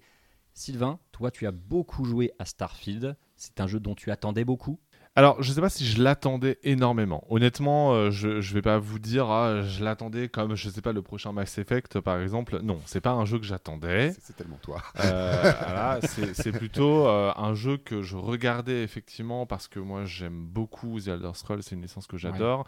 Donc voir Bethesda Game Studios partir sur une toute nouvelle licence, déjà à la fois c'est pas facile euh, parce que faut créer du coup tout un nouvel univers euh, et en même temps ça rend forcément curieux même au-delà de, l'énorme carton de Skyrim qui est sorti sur euh, quasiment toutes les plateformes, sauf mobile hein, d'ailleurs, euh, parce qu'il est sorti aussi sur Alexa, hein, je vous rappelle. C'est hein, vrai qu'il y a un Skyrim sur oui. Alexa, ouais. Donc euh, le, le- on voit bien effectivement qu'il y a ce background de Skyrim, mais voilà, moi perso, je joue à, je joue à la saga The Elder Scrolls depuis bah, le 3, Morrowind. Depuis Morrowind. Voilà, j'ai pas fait les deux précédents parce que vraiment ils Ah ont t'as trop fait Le Ouais, premier de fait Bethesda au passage. Hein? Le premier de Bethesda au Tout à passage. hein. fait, exactement. Donc, euh, effectivement, moi, je suis, je suis au sein des jeux Bethesda depuis très longtemps. Fallout, je suis un peu moins fan. Mais tu fais tes os, t'avais joué un peu à. J'ai fait tes euh, Online. euh, Voilà, je, je le fais quasiment tous les ans. Je fais l'extension annuelle. Donc, c'était quand même très curieux, effectivement, de voir ce que pouvait euh, proposer Bethesda Game Studios. Euh, parce que, voilà, on rappelle que. euh, tu le disais bien en introduction, Bethesda Game Studios, c'est les Fallout, etc. C'est ça. Mais surtout, ils sortent, on va dire, de, de Fallout 76, qui euh, qui est pas forcément euh, le, le- le jeu le plus appréciable du monde. Qui s'est un peu si amélioré c'est avec le temps. amélioré, voilà. Euh, tu disais aussi que c'était un, vé- un événement. Oui, totalement. C'est un événement parce que, au-delà du fait que c'était la première licence euh, depuis 25 ans, c'est, je pense que euh, avec ce jeu, Microsoft et pas Bethesda, Microsoft et Xbox jouent clairement son avenir. Je pense que si ça avait été une catastrophe, euh, à mon avis, la question se serait posée de l'avenir d'Xbox en termes de constructeur, euh, alors qu'on est en plein rachat euh, d'Activision et que ça ne, voilà, ça, ça ne semble pas vraiment bouger. Vraiment, c'était le jeu qu'il fallait pas louper. Sinon, de ta- à mon avis, ça, ça allait barder, notamment pour, euh, pour Phil Spencer. Ils pouvaient Euh, se permettre de foirer Redfall à la rigueur. Oui, ah, voilà. bah, mais pas ils- Ils, Starfield. se sont permis d'ailleurs. Et ils Ah, se sont vrai. bien permis, hein, d'ailleurs, effectivement. Donc, clairement, voilà, là, euh, là ils pouvaient pas se louper. Euh, honnêtement, je pense que l'histoire de, de- de Starfield est assez singulière parce que on sent d'évidentes inspirations euh, par rapport à d'autres jeux euh, Bethesda. Euh, Il y a beaucoup de gens qui aiment bien le comparer à Skyrim, ça serait un Skyrim dans l'espace. Et si c'était lui Elder Scrolls 6 en fait? Et que son sous-titre Ah, était non. Starfield mais mais c'est comme ça qu'il a été vendu. Et effectivement, alors c'est vrai qu'au moins, c'est l'avantage quand conseil de consultant de jeux vidéo, vraiment, quand vous annoncez un jeu, ben, c'est tel jeu dans tel univers. Et Mm. effectivement, de c'est Skyrim dans l'espace, tout le monde comprend. Et tout le monde s'est peut-être un peu monté le cerveau aussi sur le fait, genre, de, attention, ce n'est que Skyrim dans l'espace. C'est peut-être en fait euh, son. euh, Je dirais pas un échec de communication parce que ça serait un peu lourd de dire ça, mais euh, en tout cas, euh, c'est peut-être son péché, c'est d'avoir à la fois été trop hypé de la part de Bethesda, de Microsoft euh, et de la presse, Mm. mais aussi de la part des joueurs qui ont commencé vraiment à se monter le bourrichon, notamment avec la sortie de Baldur's Gate 3. Je pense que euh, le, le- on y reviendra euh, dans le test complet dans quelques minutes, mais euh, en, tant que, en tant que jeu, en tant que production, Starfield, il a un problème. Il a plusieurs problèmes, plus ou moins euh, énormes. Commence mais, pas très bien euh, ce test quand même. non, non, mais hein. Tu nous inquiètes. Vous, vous allez comprendre où je veux en venir. Euh, le premier problème, déjà, c'est- c'était Redfall. On en parlait juste avant. En fait, je pense que Starfield aurait pu jouir du fait que Redfall avait été réussi si Redfall avait été réussi. Le problème, c'est que Redfall a été un échec Je sur pense que ça joue globalement toute la ligne. Globalement toute la ligne, parce qu'en fait, au moment où Redfall est sorti et où il y a eu toute cette catastrophe, on, on- on est revenu en détail là-dessus sur, euh, sur, euh, sur, euh, Sur le podcast. Euh, et en fait, le, le- à ce moment-là, dès que Redfall a été euh, complètement friendzoné euh, parce que c'était pas un bon jeu, et ça ne l'est toujours pas d'ailleurs, Ça a triplé la pression sur Ça a Starfield, qui triplé était la déjà pression. énorme. voilà, ça, ça a triplé la pression sur Starfield, d'autant plus que Starfield avait déjà été repoussé deux fois. Donc déjà, il y a ce premier truc. Et puis t'as la réputation des jeux Bethesda Day One aussi qui joue pas mal. T'as ce Voilà. côté, au début, quand il était annoncé, on était encore loin du rachat. hein. C'était un jeu qui devait sortir sur Next Gen. et qui a failli PS4, être une exclusivité euh, En PS5 plus. euh, d'ailleurs parce que Sony en a, en a parlé avec Bethesda. Et l'autre problème euh, majeur, on va dire, eh ben, ça a été la sortie de Baldur's Gate 3. Le malheur, en fait, d'Xbox dans, dans toute cette histoire, ça a été que Baldur's Gate 3 se révèle être probablement le RPG de l'année. Et surtout qu'il y a un peu à l'instar de Breath of the Wild en 2017, qui a suffisamment fait évoluer sa formule parce que Baldur's Gate 3 ne révolutionne rien. hein, euh, c'est pas non plus euh, voilà. Mais c'est très Mais bien exécuté. C'est très bien exécuté.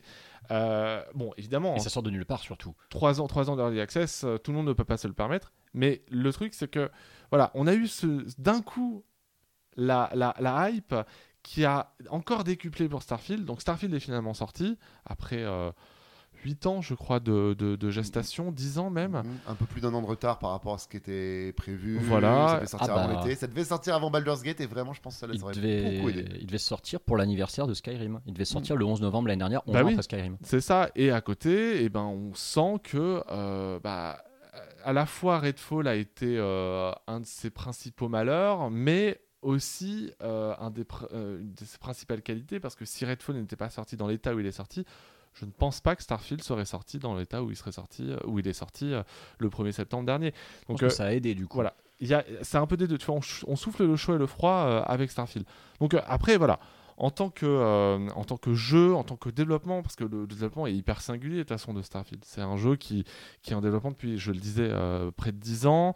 Euh, il avait d'abord été annoncé comme ça, un peu à la volée, sous la forme d'une cinématique en CGI très courte, Mm. en même temps que The Elder Scrolls 6 d'ailleurs, l'E3 hein, qui- 2018, ouais. à l'E3 2018, où en gros, voilà, Bethesda disait en mode, bah voilà, on a ça en développement, mais c'est pas avant de nombreuses années. Et je me rappelle des, des- des déclarations euh, de Todd Howard à l'époque qui, euh, qui étaient en mode euh, en fait, ça fait 10 ans qu'on essaie de le faire, mais euh, on pouvait pas euh, parce que on attendait euh, que, la- que les consoles euh, deviennent plus matures, blablabla. Bla, bla, bla.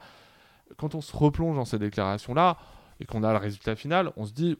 bon, bah, C'est du- Todd Howard. c'est du. Todd Howard, hein, Voilà, oui. tu vois, et, et du coup, C'est un tu peu le roi du dis, pipeau, euh, quand même. Ouais, c'est un peu le roi du pipeau. Et, et tu te dis, bon, bah, euh, on, on prend ce qu'on a.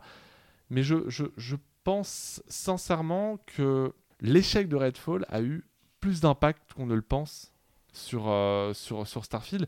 Et c'est pré- et c'est- et c'est- et c'est visible constamment dans Starfield. Malgré les 4 mois seulement qui séparent de jeu, parce qu'on on rappelle, Redfall c'est tout début mai, c'est 4 mois avant Starfield. Tu Oui. crois vraiment qu'alors que le jeu était en phase finale de prod, ils ont eu le temps de, de gommer tout un tas Parce de. que Starfield devait être en juin à la base. Starfield était prévu pour juin. Et Voilà. effectivement, ils pouvaient pas se permettre Mm. deux catastrophes de suite. Et Et, puis- on et voit puis- même là dans l'état où Starfield sorti, Starfield sort un peu vite. Ils ont annoncé le premier patch où ils vont rajouter le FOV. Et genre de waouh, les Mm. gars, genre juste paramétrer le FOV que ça soit pas dans la version 1.0. Enfin, faites des jeux PC depuis combien d'années, Ouais, les oui. gars euh, C'est c'est- Curieux. hein. c'est- ça se voit. En fait, tu, tu me disais oui, 4 mois. Après, contrairement à ce que dit Phil Spencer, comme quoi euh, il savait pas que la catastrophe arrivait sur Redfall. euh, bon, déjà, quand tu sors ton jeu en mai, euh, tu sais quand même à peu près à quoi t'attendre. hein, Sauf euh, si tu es Zelda Tears of the Kingdom. voilà, ou Uncharted. Mais, euh, mais clairement, voilà, enfin, quand tu sors tes jeux comme ça, euh, en plein mois de printemps, enfin en tout cas en, plein printemps, euh, tu espères surtout que ton jeu va passer inaperçu. C'est pas ce qui s'est passé pour Redfall. Mais le, le, euh, donc non, ça fait plusieurs mois déjà que Microsoft est probablement à pied d'œuvre euh, sur, euh, sur, sur Starfield pour éviter justement que Starfield ne soit la catastrophe de bugs qu'espérait probablement un certain nombre de, ont- de- glandus sur les réseaux sociaux. C'est leur jeu de. Enfin, c'est le jeu Xbox C'est le qui jeu. est censé faire vendre des Xbox et des Game Pass. Ouais, Donc ça. ils pouvaient pas se foirer sur celui-là. Ils ont en face, ils ont Spider-Man. Il y y a plein de jeux tiers en face aussi. Enfin, fallait. Ils peuvent pas se foirer. Ils Tu- avaient interdiction de se foirer sur Starfield. Tu Alors du coup, ils se foirent ou pas? Parce que c'est quand même la vraie question. Tu nous inquiètes beaucoup avec tout ça, Sylvain. Alors, non, il ne, se, se- il ne se foire pas. En fait, je vais reprendre un peu ce que disait euh, le JDG, euh, pour le coup sur Twitter, pour une fois qu'il a une, bonne idée, euh, je- en tout cas des- des propos intéressants, euh, il faut le noter. Le truc, c'est que il y a, euh, il, il expliquait, le JDG, que Starfield, c'est un jeu qui fait beaucoup de choses, très bien, Mm, mm. mais jamais parfaitement. Et c'est vrai qu'effectivement, bah, en fait, ce- cet aspect-là du jeu, tu le vois dès le début. Dès le début, euh, que Dès l'intro, t'es en mode Ah, c'est pas aussi ouf que ce que j'imaginais, Voilà. mais il y a de l'idée. il y a de l'idée. euh, je pense qu'il a un pouvoir d'attraction euh, que, peu de gens, que peu de jeux ont, notamment dans cette volonté d'explorer au maximum chacune des planètes, chacune des villes. On va, euh, alors sauf si vraiment tu veux y aller euh, en, li- en ligne droite, ce que je ne conseille pas, mais le fait est que le jeu va constamment te happer vers d'autres aventures que la- que l'aventure principale. Alors, on peut le comprendre honnêtement parce que l'aventure principale est pas si euh, dingue que ça, elle est même Mm. assez basique et je pense que honnêtement, enfin, je vais reprendre l'exemple de Mass Effect. euh, pour le coup, euh, Mass Effect, il y a, euh, il y a l'aventure principale, elle est, elle est très basique en fait, Mm. elle est très linéaire, etc. Et Starfield, c'est ça. fait, Ça peut être bien fait. Voilà, ça peut être bien fait. Là, le truc, c'est que euh, Starfield, on n'est pas dans un jeu cinématographique. Il y a pas, quasiment pas, de cinématique. Mm. Il n'y a pas de moment waouh. Tu vois, où ils essayent un peu d'en mettre plein les, plein les, plein les mirettes. Euh, c'est euh, c'est un jeu où bah, c'est du champ contre champ, hein, quand même, la plupart du temps. Euh, je dis champ contre champ même pas parce que tu vois pas ton personnage, Ouais. mais euh, mais enfin il y a, il y a- Si il y a- tu, tu peux- tu peux passer en vue à la troisième personne. Par défaut, tu peux le jouer en troisième personne. Mais Voilà. tu vois que le jeu est pas prévu pour. Le jeu est pas euh, prévu pour. Aucun jeu Bethesda n'est jamais prévu pour la Ah, à troisième part, personne. à part hein. Zelda Sword Online, euh, Ouais. effectivement, ouais, non, euh, honnêtement, ne jouez pas à Fallout et à Skyrim en, en jeu à la troisième personne parce que c'est pas terrible. Le, le, enfin voilà, il y a, il y a plein de moments où tu te dis, ah, quand même, euh, enfin là, je me, je me suis complètement déré. Je prends l'exemple de Morrigan, euh, streameuse euh, sur Twitch. Elle m'expliquait que euh, elle avait joué 60 heures, mais sur 60 heures, elle avait joué que 2 heures à la quête principale. Parce que, Mm. en fait, il y a tellement de choses à faire. Tu es constamment happé par un PNJ. Euh, je, je- pour éviter de trop spoiler, je vais, je vais prendre un exemple assez concret euh, qui arrive au tout début du jeu. Tu sors du tram et euh, il y a, t'entends en fait un dialogue au loin d'une fille qui est en train de faire le ménage euh, et qui est en train de se plaindre. Bon, tu te dis au début, tu te dis bah c'est juste des dialogues, euh, Des backgrounds. des quoi. ouais.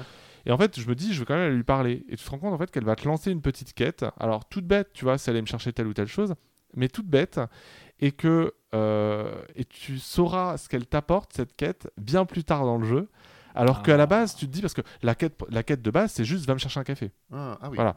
Ouais, Euh, ah, je serais pas contre un café, machin, etc. Donc, tu en apprends aussi un davantage sur l'univers du jeu, etc. Mais tu peux juste aller. Et si tu vas chercher ce café, eh ben, ça a un impact. Mais que, que l'on ne soupçonne, que l'on ne soupçonne pas au moment où on le fait. ouais. Blindé d'effets papillons en fait. C'est plein, c'est voilà, c'est blindé d'effets papillons. Et je et le défaut de Starfield, c'est de ne pas nous le faire comprendre suffisamment. Euh, le, le, euh, le, le, le jeu, le jeu a plein de défauts, ça je dis pas le contraire. Mais en fait, quand tu te rends compte de l'impact de certaines quêtes, de l'impact de certaines de tes actions, de l'impact de l'exploration dans le jeu, c'est là où tu te dis, ok, en fait, le jeu est vraiment incroyable de ce point de vue-là. Et je vais oser la comparaison avec Baldur's Gate 3, parce que Baldur's Gate 3 a aussi ce côté très tentaculaire dans ses quêtes, Mm. mais je n'ai pas retrouvé euh, le, le- le- cette puissance, enfin cet effet que l'on que l'on a, que l'on ressent dans Starfield en termes d'exploration. Donc euh, le, le, euh, alors après voilà, je- parce que moi j'aime bien ce genre de RPG. Ça, reste, enfin c'est là où le côté, euh, moi vraiment ce qui va le plus frapper. Alors moi j'ai fait qu'une session d'une heure et demie dessus, j'ai fait là le début du jeu et je suis arrivé dans la grande ville euh, après avoir euh, fait un petit outpost pirate sur la route et vraiment de ce côté de, c'est exactement Skyrim dans l'espace. Et c'est donc retrouvez-vous ça. Alors sur Skyrim c'est plus évident parce que l'exploration est facile. Vous sortez de votre prison, un dragon vous a attaqué et maintenant marchez autour de vous. Va, tu iras sur tel village, ou tu iras sur tel village, ou tu iras sur tel village et tes aventures se déroulent. Là, Starfield s'ajoute le fait qu'il y a le vaisseau dans l'espace, avec des espèces de petits combats spatiaux. Ça fait partie de toutes ces features, effectivement moyennes, qui sont rajoutées. Tu te retrouves dans l'espace, on te dit oui, alors voilà pour fighter et tout. Mais de toute façon, en fait, téléporte-toi sur la planète. Et puis tu arrives sur une planète. En fait, téléporte-toi à la base sur la planète. T'as pas besoin de marcher sur la planète. Et euh, donc, évidemment, ça casse un peu l'immersion, mais en même temps, le jeu a vocation à être très immersif euh, comme ça, avec des gens qui ont beaucoup de choses à raconter. Euh, te laisse pas vraiment, t'as pas vraiment de choix à faire en fait. Les, les, les- enfin, les PNJ peuvent te raconter des choses différentes, mais les choix te ramènent un peu toujours vers la même solution entre guillemets. Euh, mais sur le côté de, ouais, attention, c'est tentaculaire et surprenant. Voilà, ce qui peut être surprenant, c'est que euh, ce PNJ qui a l'air buggé dans un mur, euh, en fait, il est super important et il a des choses qui t'attendent. Mais tu sens que le jeu a un côté genre, de- ça va être immersif. Oui. Quand même, tu n'as pas beaucoup de choix. Euh, mais tu as à explorer et tu as, à tu as de l'immersion. Mais l'exploration est forcément moins simple que quand tu es dans un jeu Heroic Fantasy où tu prends un cheval ou alors juste tu te téléportes d'une ville à l'autre. Bah là, en fait, les villes, c'est elles sont sur des planètes et comme même le reste de la planète est vide, bah il va falloir explorer, mais en se téléportant encore plus. C'est ça qui est un petit peu, je pense, déroutant au début. Et c'est, et c'est peut-être, euh, tu parlais effectivement d'immersion, en fait, pour vraiment être immergé dans l'univers de Starfield, il faut jouer beaucoup. Oui, parce que je veux dire, ça doit te casser quand même ton rythme d'exploration, de constamment passer de planète en planète comme ça, surtout que forcément, tu as des loadings qui vont avec. Oui.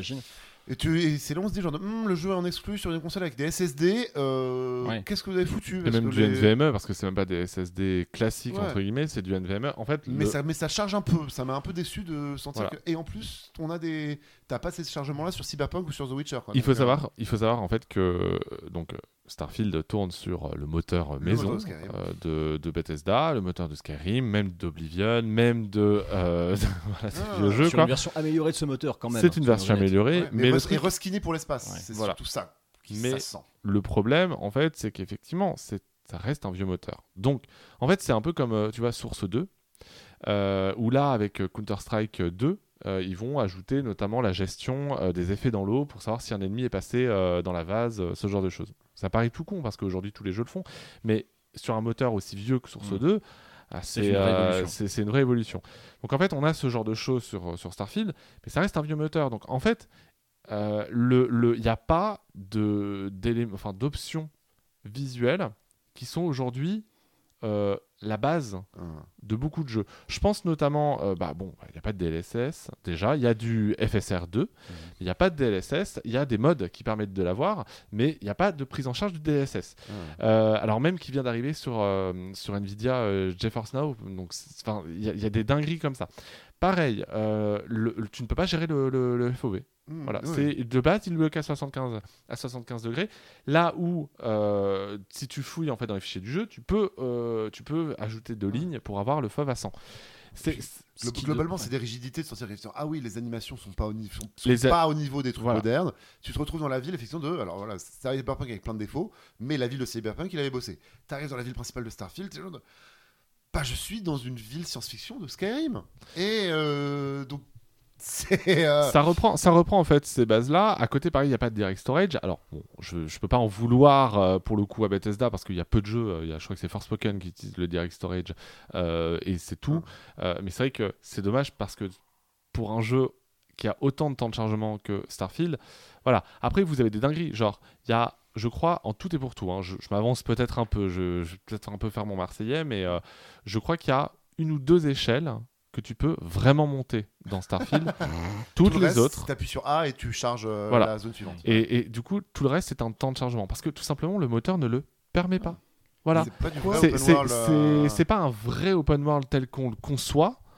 Et du coup, ça peut effectivement être frustrant. Et tout l'aspect que l'on avait vu avec les 40 minutes de présentation euh, euh, il y a quelques, il y a quelques Bah, Xbox mois, Direct, voilà. le 3, là, ouais. Enfin, Et pas ben, euh, peut-être que Bethesda avait euh, probablement, bon, en même temps, comment. C'est c'est Bethesda, hein. donc euh, peut-être que Bethesda avait sans doute exagéré un petit peu le côté vous allez pouvoir faire ce que vous voulez dans l'espace. En vérité, c'est pas vraiment ça. hmm, Vous êtes quand même dans un RPG un peu tradit. On est dans un No RPG un Sky. protati. C'est pas No Man's Sky et ça tombe bien que tu en parles de No Man's Sky parce que moi j'ai joué il y a pas très longtemps, j'ai relancé le jeu parce que déjà il y a eu une grosse, ma- une grosse mise à jour, mais surtout je l'ai relancé parce que je voulais un peu voir ce que ça faisait parce qu'il y avait beaucoup de gens qui comparaient No Man's Sky à, à Starfield, ce qui est honnêtement incompréhensible. Je pense que alors Évidemment, il y a beaucoup de trolls autour de Starfield, euh, donc il y en a, il y a, il y sans doute quelques glandus qui se sont, euh, qui se sont rangés là-dedans. Et s'il y a vraiment des gens qui osent comparer Starfield à No Man's Sky, vraiment arrêtez de jouer aux jeux vidéo, hein, parce que vraiment vous n'a- ou alors arrêtez de parler sur Internet. euh, Voilà, arrêtez de, parler sur Internet parce que clairement, ce n'est pas du tout le même genre de jeu. Et au-delà de ça, l'exploration, enfin, ouais, No Man's Sky propose une quête scénarisée, blablabla, euh, mais le reste du temps, euh, c'est du craft. euh, T'es sur une planète euh, à trouver des éléments qui te permettent d'aller au système suivant. Donc, C'est plus un survival quand même. voilà, c'est plus un survival. Starfield, c'est pas du tout ça. T'as pas du tout cette, cette, cette idée-là. Mm. Donc, faut juste ayons raison garder. Euh, mais voilà, le problème de Starfield, je pense, c'est que c'est qu'il veut faire beaucoup de choses et mais il le fait jamais parfaitement. Donc à chaque fois, il y, a- il y a beaucoup de moments où le jeu te, te- te rappelle que ça reste un jeu Bethesda avec donc ses défauts inhérents, notamment les bugs. Il y en a beaucoup. C'est pas aussi problématique que ne l'était euh, que ne l'était euh, Skyrim euh, au lancement, parce qu'au lancement de Skyrim, le jeu tournait à 20 C'est- FPS. hein ouais, ouais. rappelons-le. Donc là, on est quand même sur un jeu qui est fini, mieux fini que les présents jeux Bethesda, mais il y a des choses qui, sont, qui, qui sont honnêtement, et je vais vraiment dire le terme, pour moi, intolérables pour un jeu de cette ampleur. Je pense Mais- notamment à la synchronisation labiale. En VF, qui est une catastrophe, en anglais, ça dépend, mais en VF, est-ce je pense que ça parlera à pas mal de gens. Si vous avez fait contrôle, vous voyez Aïe, de quoi aïe, je aïe, parle. aïe, aïe, aïe, ouais. Parce que c'est exactement la même chose. Mais quand tu parles justement euh, de tous ces trucs qui sont intolérables, moi, à t'entendre, j'ai l'impression qu'en fait, il y a peut-être beaucoup de problèmes qui sont tributaires de ce vieux moteur dont ils qu'ils ont arrangé, alors que le jeu est en développement depuis quasiment 10 ans. Est-ce que c'était pas l'occasion pour Bethesda, qui n'avait pas fait de nouveaux jeux, à part Fallout 4, de créer un nouveau moteur, justement, un, un moteur vraiment à destination des nouvelles générations? Alors, Ce serait imposé parce que non, le, le vrai problème de Starfield, c'est qu'il fait, il est exclu next gen et il fait pas next gen.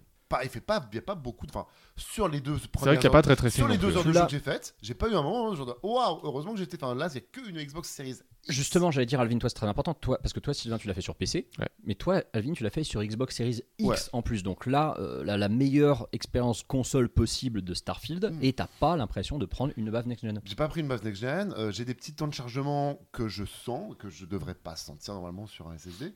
Et, euh, et ce fait, ouais, que dès la première séquence d'intro, enfin, là aussi, elle pose bien son ambiance. C'est la première séquence du jeu, parce que je passe ma vie à dire à mes clients, genre, la première séquence, c'est la première impression. Alors, ouais, il y a un petit peu de mystère. Euh, ils arrivent vite fait à te mettre un enjeu de scénaristique. C'est malin, vraiment, c'est très ouvert et en même temps, ça arrive très vite et c'est très malin. Mais il n'y a pas la claque, quoi. Et Mm. euh, j'ai arrivé vraiment dans cette ville où, bah, sorti de la ville de Cyberpunk, on a Ça, quand C'est même un trauma pour toi, cette ville. hein. J'ai dit, c'est bizarre, tu prends un tram, enfin, les... t'as des PNJ, des PNJ à la Skyrim qui se rentrent les uns dans les autres, euh, qui sont rigides, c'est grand et en même temps vide, et en même temps, il y a plusieurs quartiers.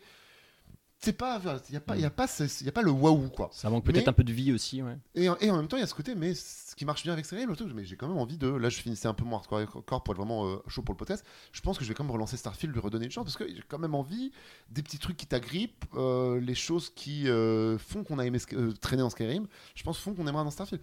Mais clairement, entre le niveau d'attente qu'on avait atteint, qui était devenu stratosphérique au niveau des communautés, Mm. parce qu'on s'est tous raconté une histoire que genre de être le jeu ultime qui te fait tout en même temps. Bien au-delà du fait que, attention, c'est qu'un RPG Bethesda, c'est un espèce de. où c'est Fallout dans l'espace. Voilà, en plus, on s'attendait à plutôt du Skyrim, et en fait, c'est même plutôt Fallout, en fait, que Oui, complètement. ouais. dans l'espace. Et donc, il faut un peu rejuger le fait que, genre, ok, la hypomètre était trop haut, le jeu a vraiment des lacunes techniques et des rugosités qu'on n'a plus l'habitude de voir, et qu'on fasse l'équilibre avec tout ça, ce qui fait que, genre, oui, ça va être une expérience intéressante en le prenant pour ce que c'est, à savoir vraiment de Starfield, c'est Skyrim dans l'espace, donc un jeu des 10 ans. Après, attention, tu dis la hype est trop haute, mais Microsoft lui-même a fait monter cette hype. Bien sûr. Microsoft nous a présenté Starfield comme c'est notre vitrine absolue De la sur Xbox, les. hein. euh, sur- C'est la vitrine absolue de la Xbox Series. C'est notre très gros jeu. Euh, quand tu allais justement à la Gamescom, le stand Xbox était énorme et il y avait du Starfield un peu partout. Et surtout ce qui est très important c'est qu'à la Gamescom quand tu y vas tu as des grandes affiches partout Ah. euh, même dans la ville hein, qui sont là pour te promouvoir les jeux majeurs qui sont présentés.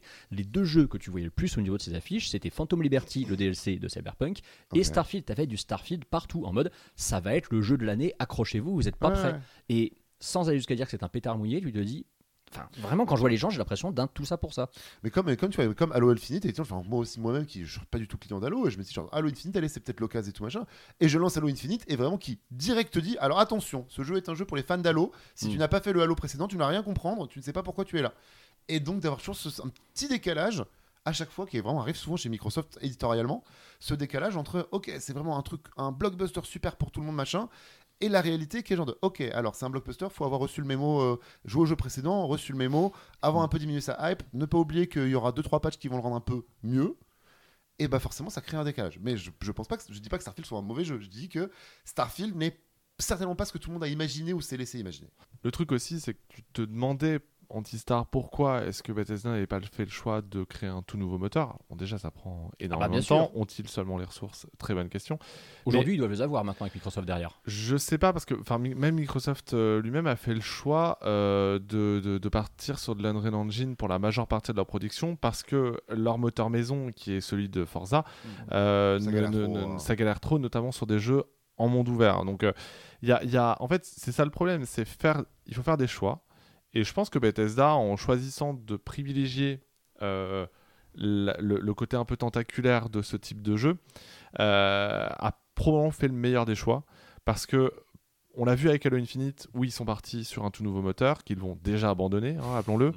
Bah, c'est pas forcément la bonne solution. Death Gun aussi a été parti sur un tout nouveau moteur maison et on a vu le développement était en rallonge, etc., etc. Et le jeu était buggé de partout au lancement. C'était un des Voilà. très rares jeux maison Sony à être buggé comme ça. Donc là, attention, hein, c'est pas parce que c'est un moteur connu de Bethesda que le jeu n'est pas buggé. Il y a des choses qui sont buggées et qui étaient déjà buggées dans Skyrim, qui étaient déjà buggées dans Fallout.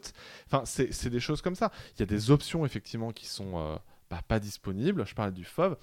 La, la synchro labiale, euh, ça se voit constamment que Bethesda a essayé de faire des économies de, de, De bout de chandelle, ficelle, ouais. de, bout de, de bout de chandelle. c'est, c'est, euh, ça se voit constamment. Je, je, probablement que euh, le doublage français, comme contrôle d'ailleurs à l'époque, a été fait en amont du développement et qu'entre temps ils ont changé des choses, donc ça a désynchro des choses. Est-ce Mhm. que c'est corrigeable? Honnêtement, je ne pense pas. À ce niveau-là, parfois il y a une- un tel décalage entre le, mo- le mouvement labial et la voix, c'est, ça te sort du jeu, littéralement. Il y a un volume tel aussi, c'est ça le truc. Enfin, la fin de prod doit être complètement terrible, euh, les fins de prod sur euh, des jeux comme Et ça. à hein. côté, tu vois qu'effectivement, bah ouais, Microsoft, euh, ça se voit que Microsoft a, a eu un impact sur le développement. Je pense pas qu'on aurait eu un jeu aussi bien fini pour un jeu Bethesda Hmm.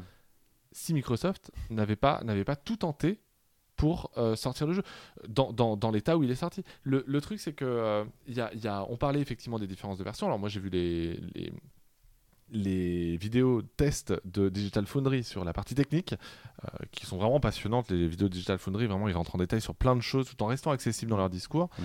Euh, et il y a quelque chose qui m'a interpellé, c'est que la, la, la version Xbox Series S de, de, de Starfield est de très bonne qualité, de, tr- de très bonne facture. Et ils n'ont pas trop fait de, euh, de sacrifices techniques et visuels pour rendre le jeu jouable. Alors ouais, effectivement, le jeu est à 30 FPS. Voilà. Sur FPS, Series X aussi. Sur Series X aussi. Est-ce qu'il pourrait tourner en 60 FPS euh, sur Series X? Très bonne question, et je ne pense pas que Bethesda va se faire, euh, va s'embêter à le faire. ouais. Voilà. Parce que, à mon avis, ça veut dire que ça change beaucoup de choses. C'était certainement pas la prio surtout. C'était pas la prio, et ça va, et ça peut potentiellement changer beaucoup trop de choses sur le long terme par rapport au jeu. Autre chose aussi euh, qui est très, euh, très Bethesda-esque, c'est que oui, bah ouais, il faut une dizaine d'heures de jeu avant que ça décolle, quoi. Voilà, Hmm. c'est euh, Ouais, mais ça, c'est pas un problème si les premières heures de jeu sont quand même immersives, que t'es happé par le truc et que tu vois pas les 10 heures passer. Oui, mais en fait, c'est une- le, le truc, c'est que c'est une immersion qui est très différente de n'importe quel autre RPG. C'est une immersion à la Bethesda. Donc, tu commences. Alors là, tu sors pas de prison, contrairement à Elder Scrolls, par exemple, euh, ou d'un. Tu, travailles dans une mine, tu es un troufion qui travaille Voilà. dans une mine qui Et donc, tu en sors. Tu, littéralement, c'est comme Fallout, c'est Ouais. comme Skyrim. Tu sors d'un euh, lieu. Un, destin exceptionnel t'attend, on comprend tout de suite que, bon, en fait, non, pas toi. C'est ça. Euh, Donc, il y, a, y, a, y a plein de choses comme ça. Et, et ouais, il faut, faut se donner du courage, effectivement, pour commencer véritablement à intégrer, à s'intégrer au jeu.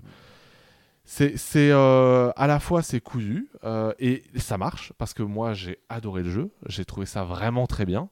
Fini, Mais- t'as- fini l'histoire principale ou Tout pas? fait. Il, il paraît que l'histoire principale se termine un peu en nœud de boudin et en même temps, quand tu joues à un jeu Bethesda, tu le joues pas pour la fin. Tu- tu- tu- tu- Tout à fait, voilà, c'est ça. En fait, le truc c'est que moi j'ai, fini effectivement l'histoire principale et il me reste tout un tas de choses à faire. Il y a New Game Plus qui, je dirais pas un game changer, faut pas pousser non plus, euh, mais qui change suffisamment de choses pour avoir, pour, pour être dans la nécessité de le faire. Parce qu'en plus, tu as des histoires de factions. Si tu fais une faction, tu peux pas faire les autres. Voilà, et Bon. bon. je spoil pas New Game Plus euh, parce que c'est très facile de spoiler, de se spoiler sur Starfield.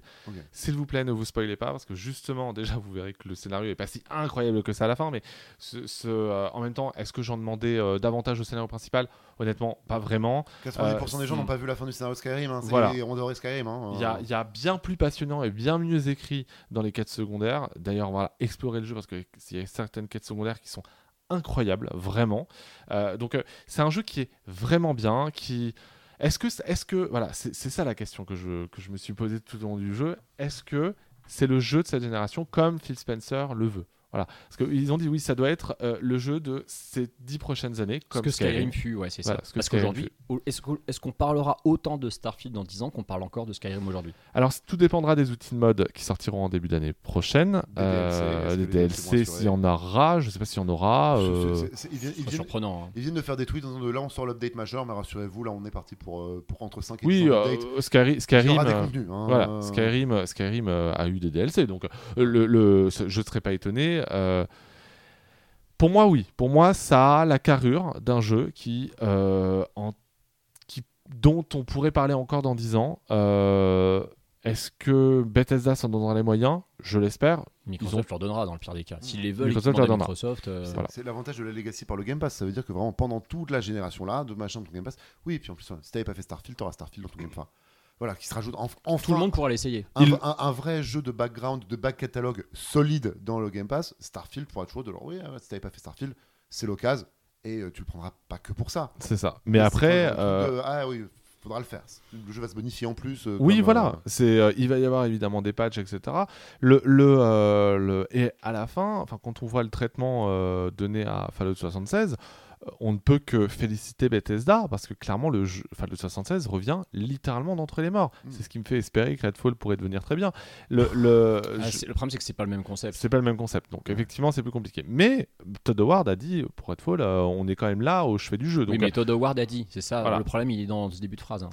On verra. En tout cas, euh, moi, ce que je retiens véritablement de Starfield, c'est que, encore une fois, c'est un jeu qui fait tout très bien, mais jamais parfaitement, qu'il faut lui pardonner certaines erreurs, il faut lui pardonner des bugs aussi, l'insacre label qui est à la rue, ce genre de choses. Ça, en fait, ça paraît être des points no- vraiment très très noirs euh, dans, dans- dans mon avis, mais moi j'ai adoré le jeu. Donc en fait, c'est ça. C'est que en, en termes d'atmosphère, en termes de proposition, en termes de contenu, ça reste unique. Voilà, c'est ça.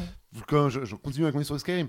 Mais comme Skyrim était une proposition unique qui a jamais été régalée, ou alors peut-être il a fallu attendre Breath of the Wild pour trouver un Oui. petit truc dans le même genre à base de vas-y pars, pars et t'auras des surprises. C'est ça. quand même le jeu des surprises et euh, des fois tu vas te faire surprendre. C'est Des ça. fois tu vas faire de la merde et ça va être chiant. Mais euh, Complètement, et, et je, je pense qu'il faut prendre ça en compte euh, avant, avant de, de- de commencer Starfield.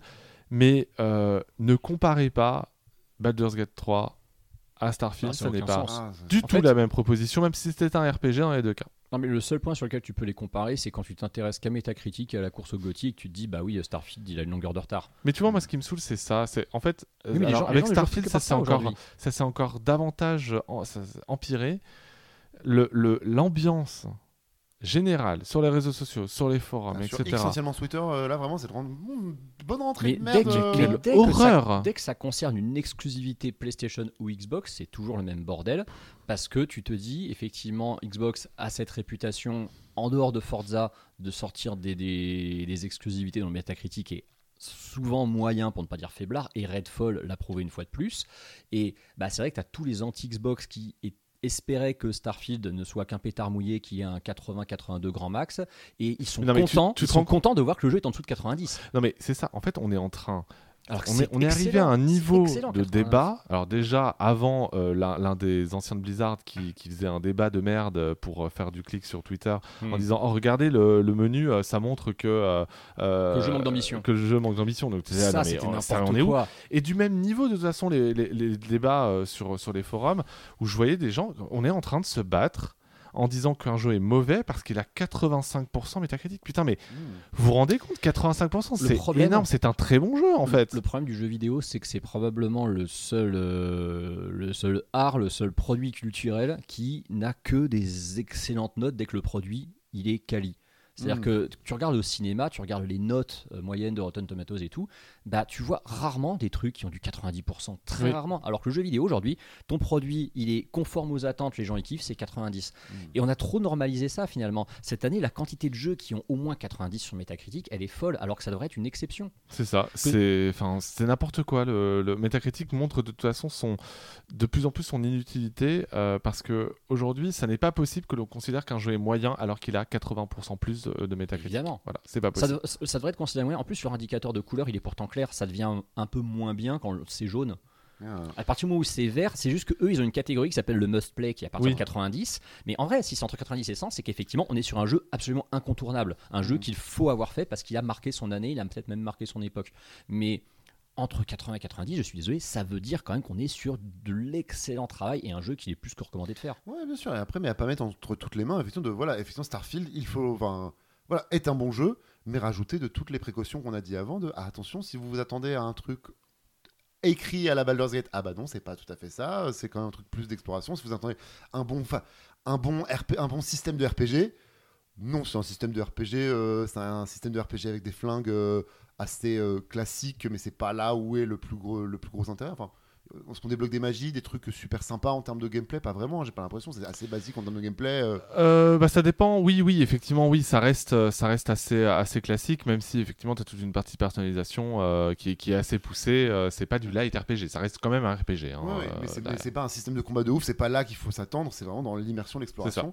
Et euh, il faut aimer les trucs, les space opéra et les côtés euh, spatials, d'avoir son propre vaisseau, avoir son propre euh, crew. euh, là, si, si vous étiez en train de regarder One Piece sur Netflix, vous allez regarder votre équipage, euh, vous aussi. Très bien, le, voilà, on le dit ici comme ça. Très bien le One Piece Netflix. J'ai découvert One Piece avec Netflix. euh, merci. Mais voilà, pour, pour, pour Il conclure. n'y a pas de vanne, pourquoi tu rigoles? Ah, c'est- C'est vraiment bien. Parce qu'on a réussi à passer de Starfield à One Piece en Euh, 10 incroyable. secondes. C'était fabuleux. pour conclure effectivement euh, ce test de Starfield, euh, je pense que si on devait juste euh, un peu faire des faire notre Madame Irma, euh, malheureusement, je ne pense pas que Starfield gagnera le euh, GOTY en fin d'année au Game Awards parce que Baldur's Gate 3. Par Voilà. contre, Starfield a peut-être sauvé Xbox. C'est- Je pense par contre effectivement pour moi il, euh, il, il tient sa promesse, il tient sa promesse d'être probablement En fait, l'un des jeux de cette génération de consoles. Oui, mais alors par contre, tu vois, moi qui ne suis, moi, c'est un jeu qui ne m'intéresse pas des masses, Starfield, parce que c'est pas le genre de RPG auquel j'aime jouer. C'est un jeu dans lequel j'ai plus peur de m'emmerder qu'autre chose. Par contre, il y a quelque chose moi que j'espérais voir de Starfield. J'espérais voir la claque next gen parce que exclusivité Xbox Series et j'ai bien compris que la claque next-gen du côté de Xbox, en fait, il va falloir que j'attende encore et qu'il va falloir que j'attende Hellblade 2. Et je pense qu'il n'y a que Hellblade Oui. 2 qui va me la mettre dans la tronche, la vraie claque next-gen. Hellblade 2 ou Fable Fable pourrait être. euh, En fait- parce qu'il y aurait un meilleur design. Là, il y a quand même un côté putain, de vieux moteur. euh, Oui, mais c'est- à côté- c'est- de la SF un peu froide, austère. Oui, ah bah, c'est de la SF rétro Mm. NASA. euh, je crois que c'est. Oui, sais oui, plus, c'est un peu euh, For All Mankind, c'est vraiment ce voilà. côté vraiment à- à- années 80, la police, c'est vraiment années, NASA des années 80, oui, clairement. ouais. Et, et- et- et de toute façon, euh, honnêtement, il y a, euh, il y a, enfin, je pense que la claque next-gen, elle est davantage dans ce côté tentaculaire, comme Baldur's Gate 3, parce que Baldur's Gate 3, c'est pas euh, un jeu euh, extrêmement beau. Ouais, mais le, contenu, Euh, le contenu, tu pouvais l'avoir même sur la précédente génération en C'est faisant vrai. des sacrifices techniques. Tout Tu as à des jeux tentaculaires de ouf. euh, ouais, voilà. mais c'est Divinity, là, on est un step au-dessus quand même. hein. Oui, en termes, donc, en termes de prod, en termes de volume de prod. ouais, je pense que honnêtement, on a, on a quand même des choses. Donc voilà. Après, euh, si euh, des gens euh, peuvent pas le voir en peinture parce qu'on peut pas euh, faire toute la partie, euh, je me pose sur un sur une planète, etc. euh, visiblement, toutes ces personnes n'ont pas joué à No Man's Sky parce qu'il n'y a rien de plus chiant que euh, d'aller dans la planète, d'en sortir, de machin. Le Enfin. Kerbal Space Program, euh, vraiment Voilà. pour un jeu pour les gens qui aiment les mathématiques. euh, Soyons sérieux, c'est un jeu grand public, hein, donc à un moment donné, il faut aussi raisonner comme tel. Voilà pour cette première partie du podcast. Euh, messieurs, nous n'en avons pas tout à fait terminé puisque on va passer à la seconde partie dans un autre épisode du podcast. Euh, vous pouvez le télécharger sur les plateformes, euh, rassurez-vous. Qu'est-ce qui se passe Pourquoi on fait ça Mais parce que en Parce fait, que c'est le septième épisode, c'est comme FF7, il est en plusieurs parties. Exactement. Euh, et donc il faut le payer pour l'écouter. Non, non, parce que évidemment il y a beaucoup de choses à dire que euh, on ne voulait pas faire un gros podcast de 4 heures, donc autant effectivement euh, faire deux parties pour que ce soit un petit peu plus écoutable, on va dire. Et là, on va vous parler dans cette deuxième partie évidemment du State of Play et du Nintendo Direct qui ont été diffusés euh, à l'heure où vous écouterez euh, ces, euh, ces propos et sur lesquels bah, on est revenu. Mais attention, petite précision. Cette deuxième partie du podcast a été enregistrée à distance pour des raisons évidentes, puisque bah, c'est en pleine nuit, enfin en pleine soirée, que sont diffusés ces deux directs. Soyons transparents avec nos auditeurs, nous leur devons bien ça. Ce matin, nous enregistrons notre podcast de rentrée et il se trouve que Nous sommes jeudi. en 24 heures, voilà, Voilà. 24 heures, Sony et Nintendo ont annoncé que genre juste après qu'on enregistre, ils nous font des state of play et des directs. Donc on les regarde et puis on les débriefe ce soir. C'est ça. Et vous avez Et on tout dans un seul podcast ce week-end. Pour vous, quel bonheur. À tout à l'heure. Exactement. À tout à l'heure. Merci en tout cas les gars pour cette première partie. Et donc, bah, à tout de suite hein, pour ceux qui l'écoutent tout de suite pour la deuxième partie.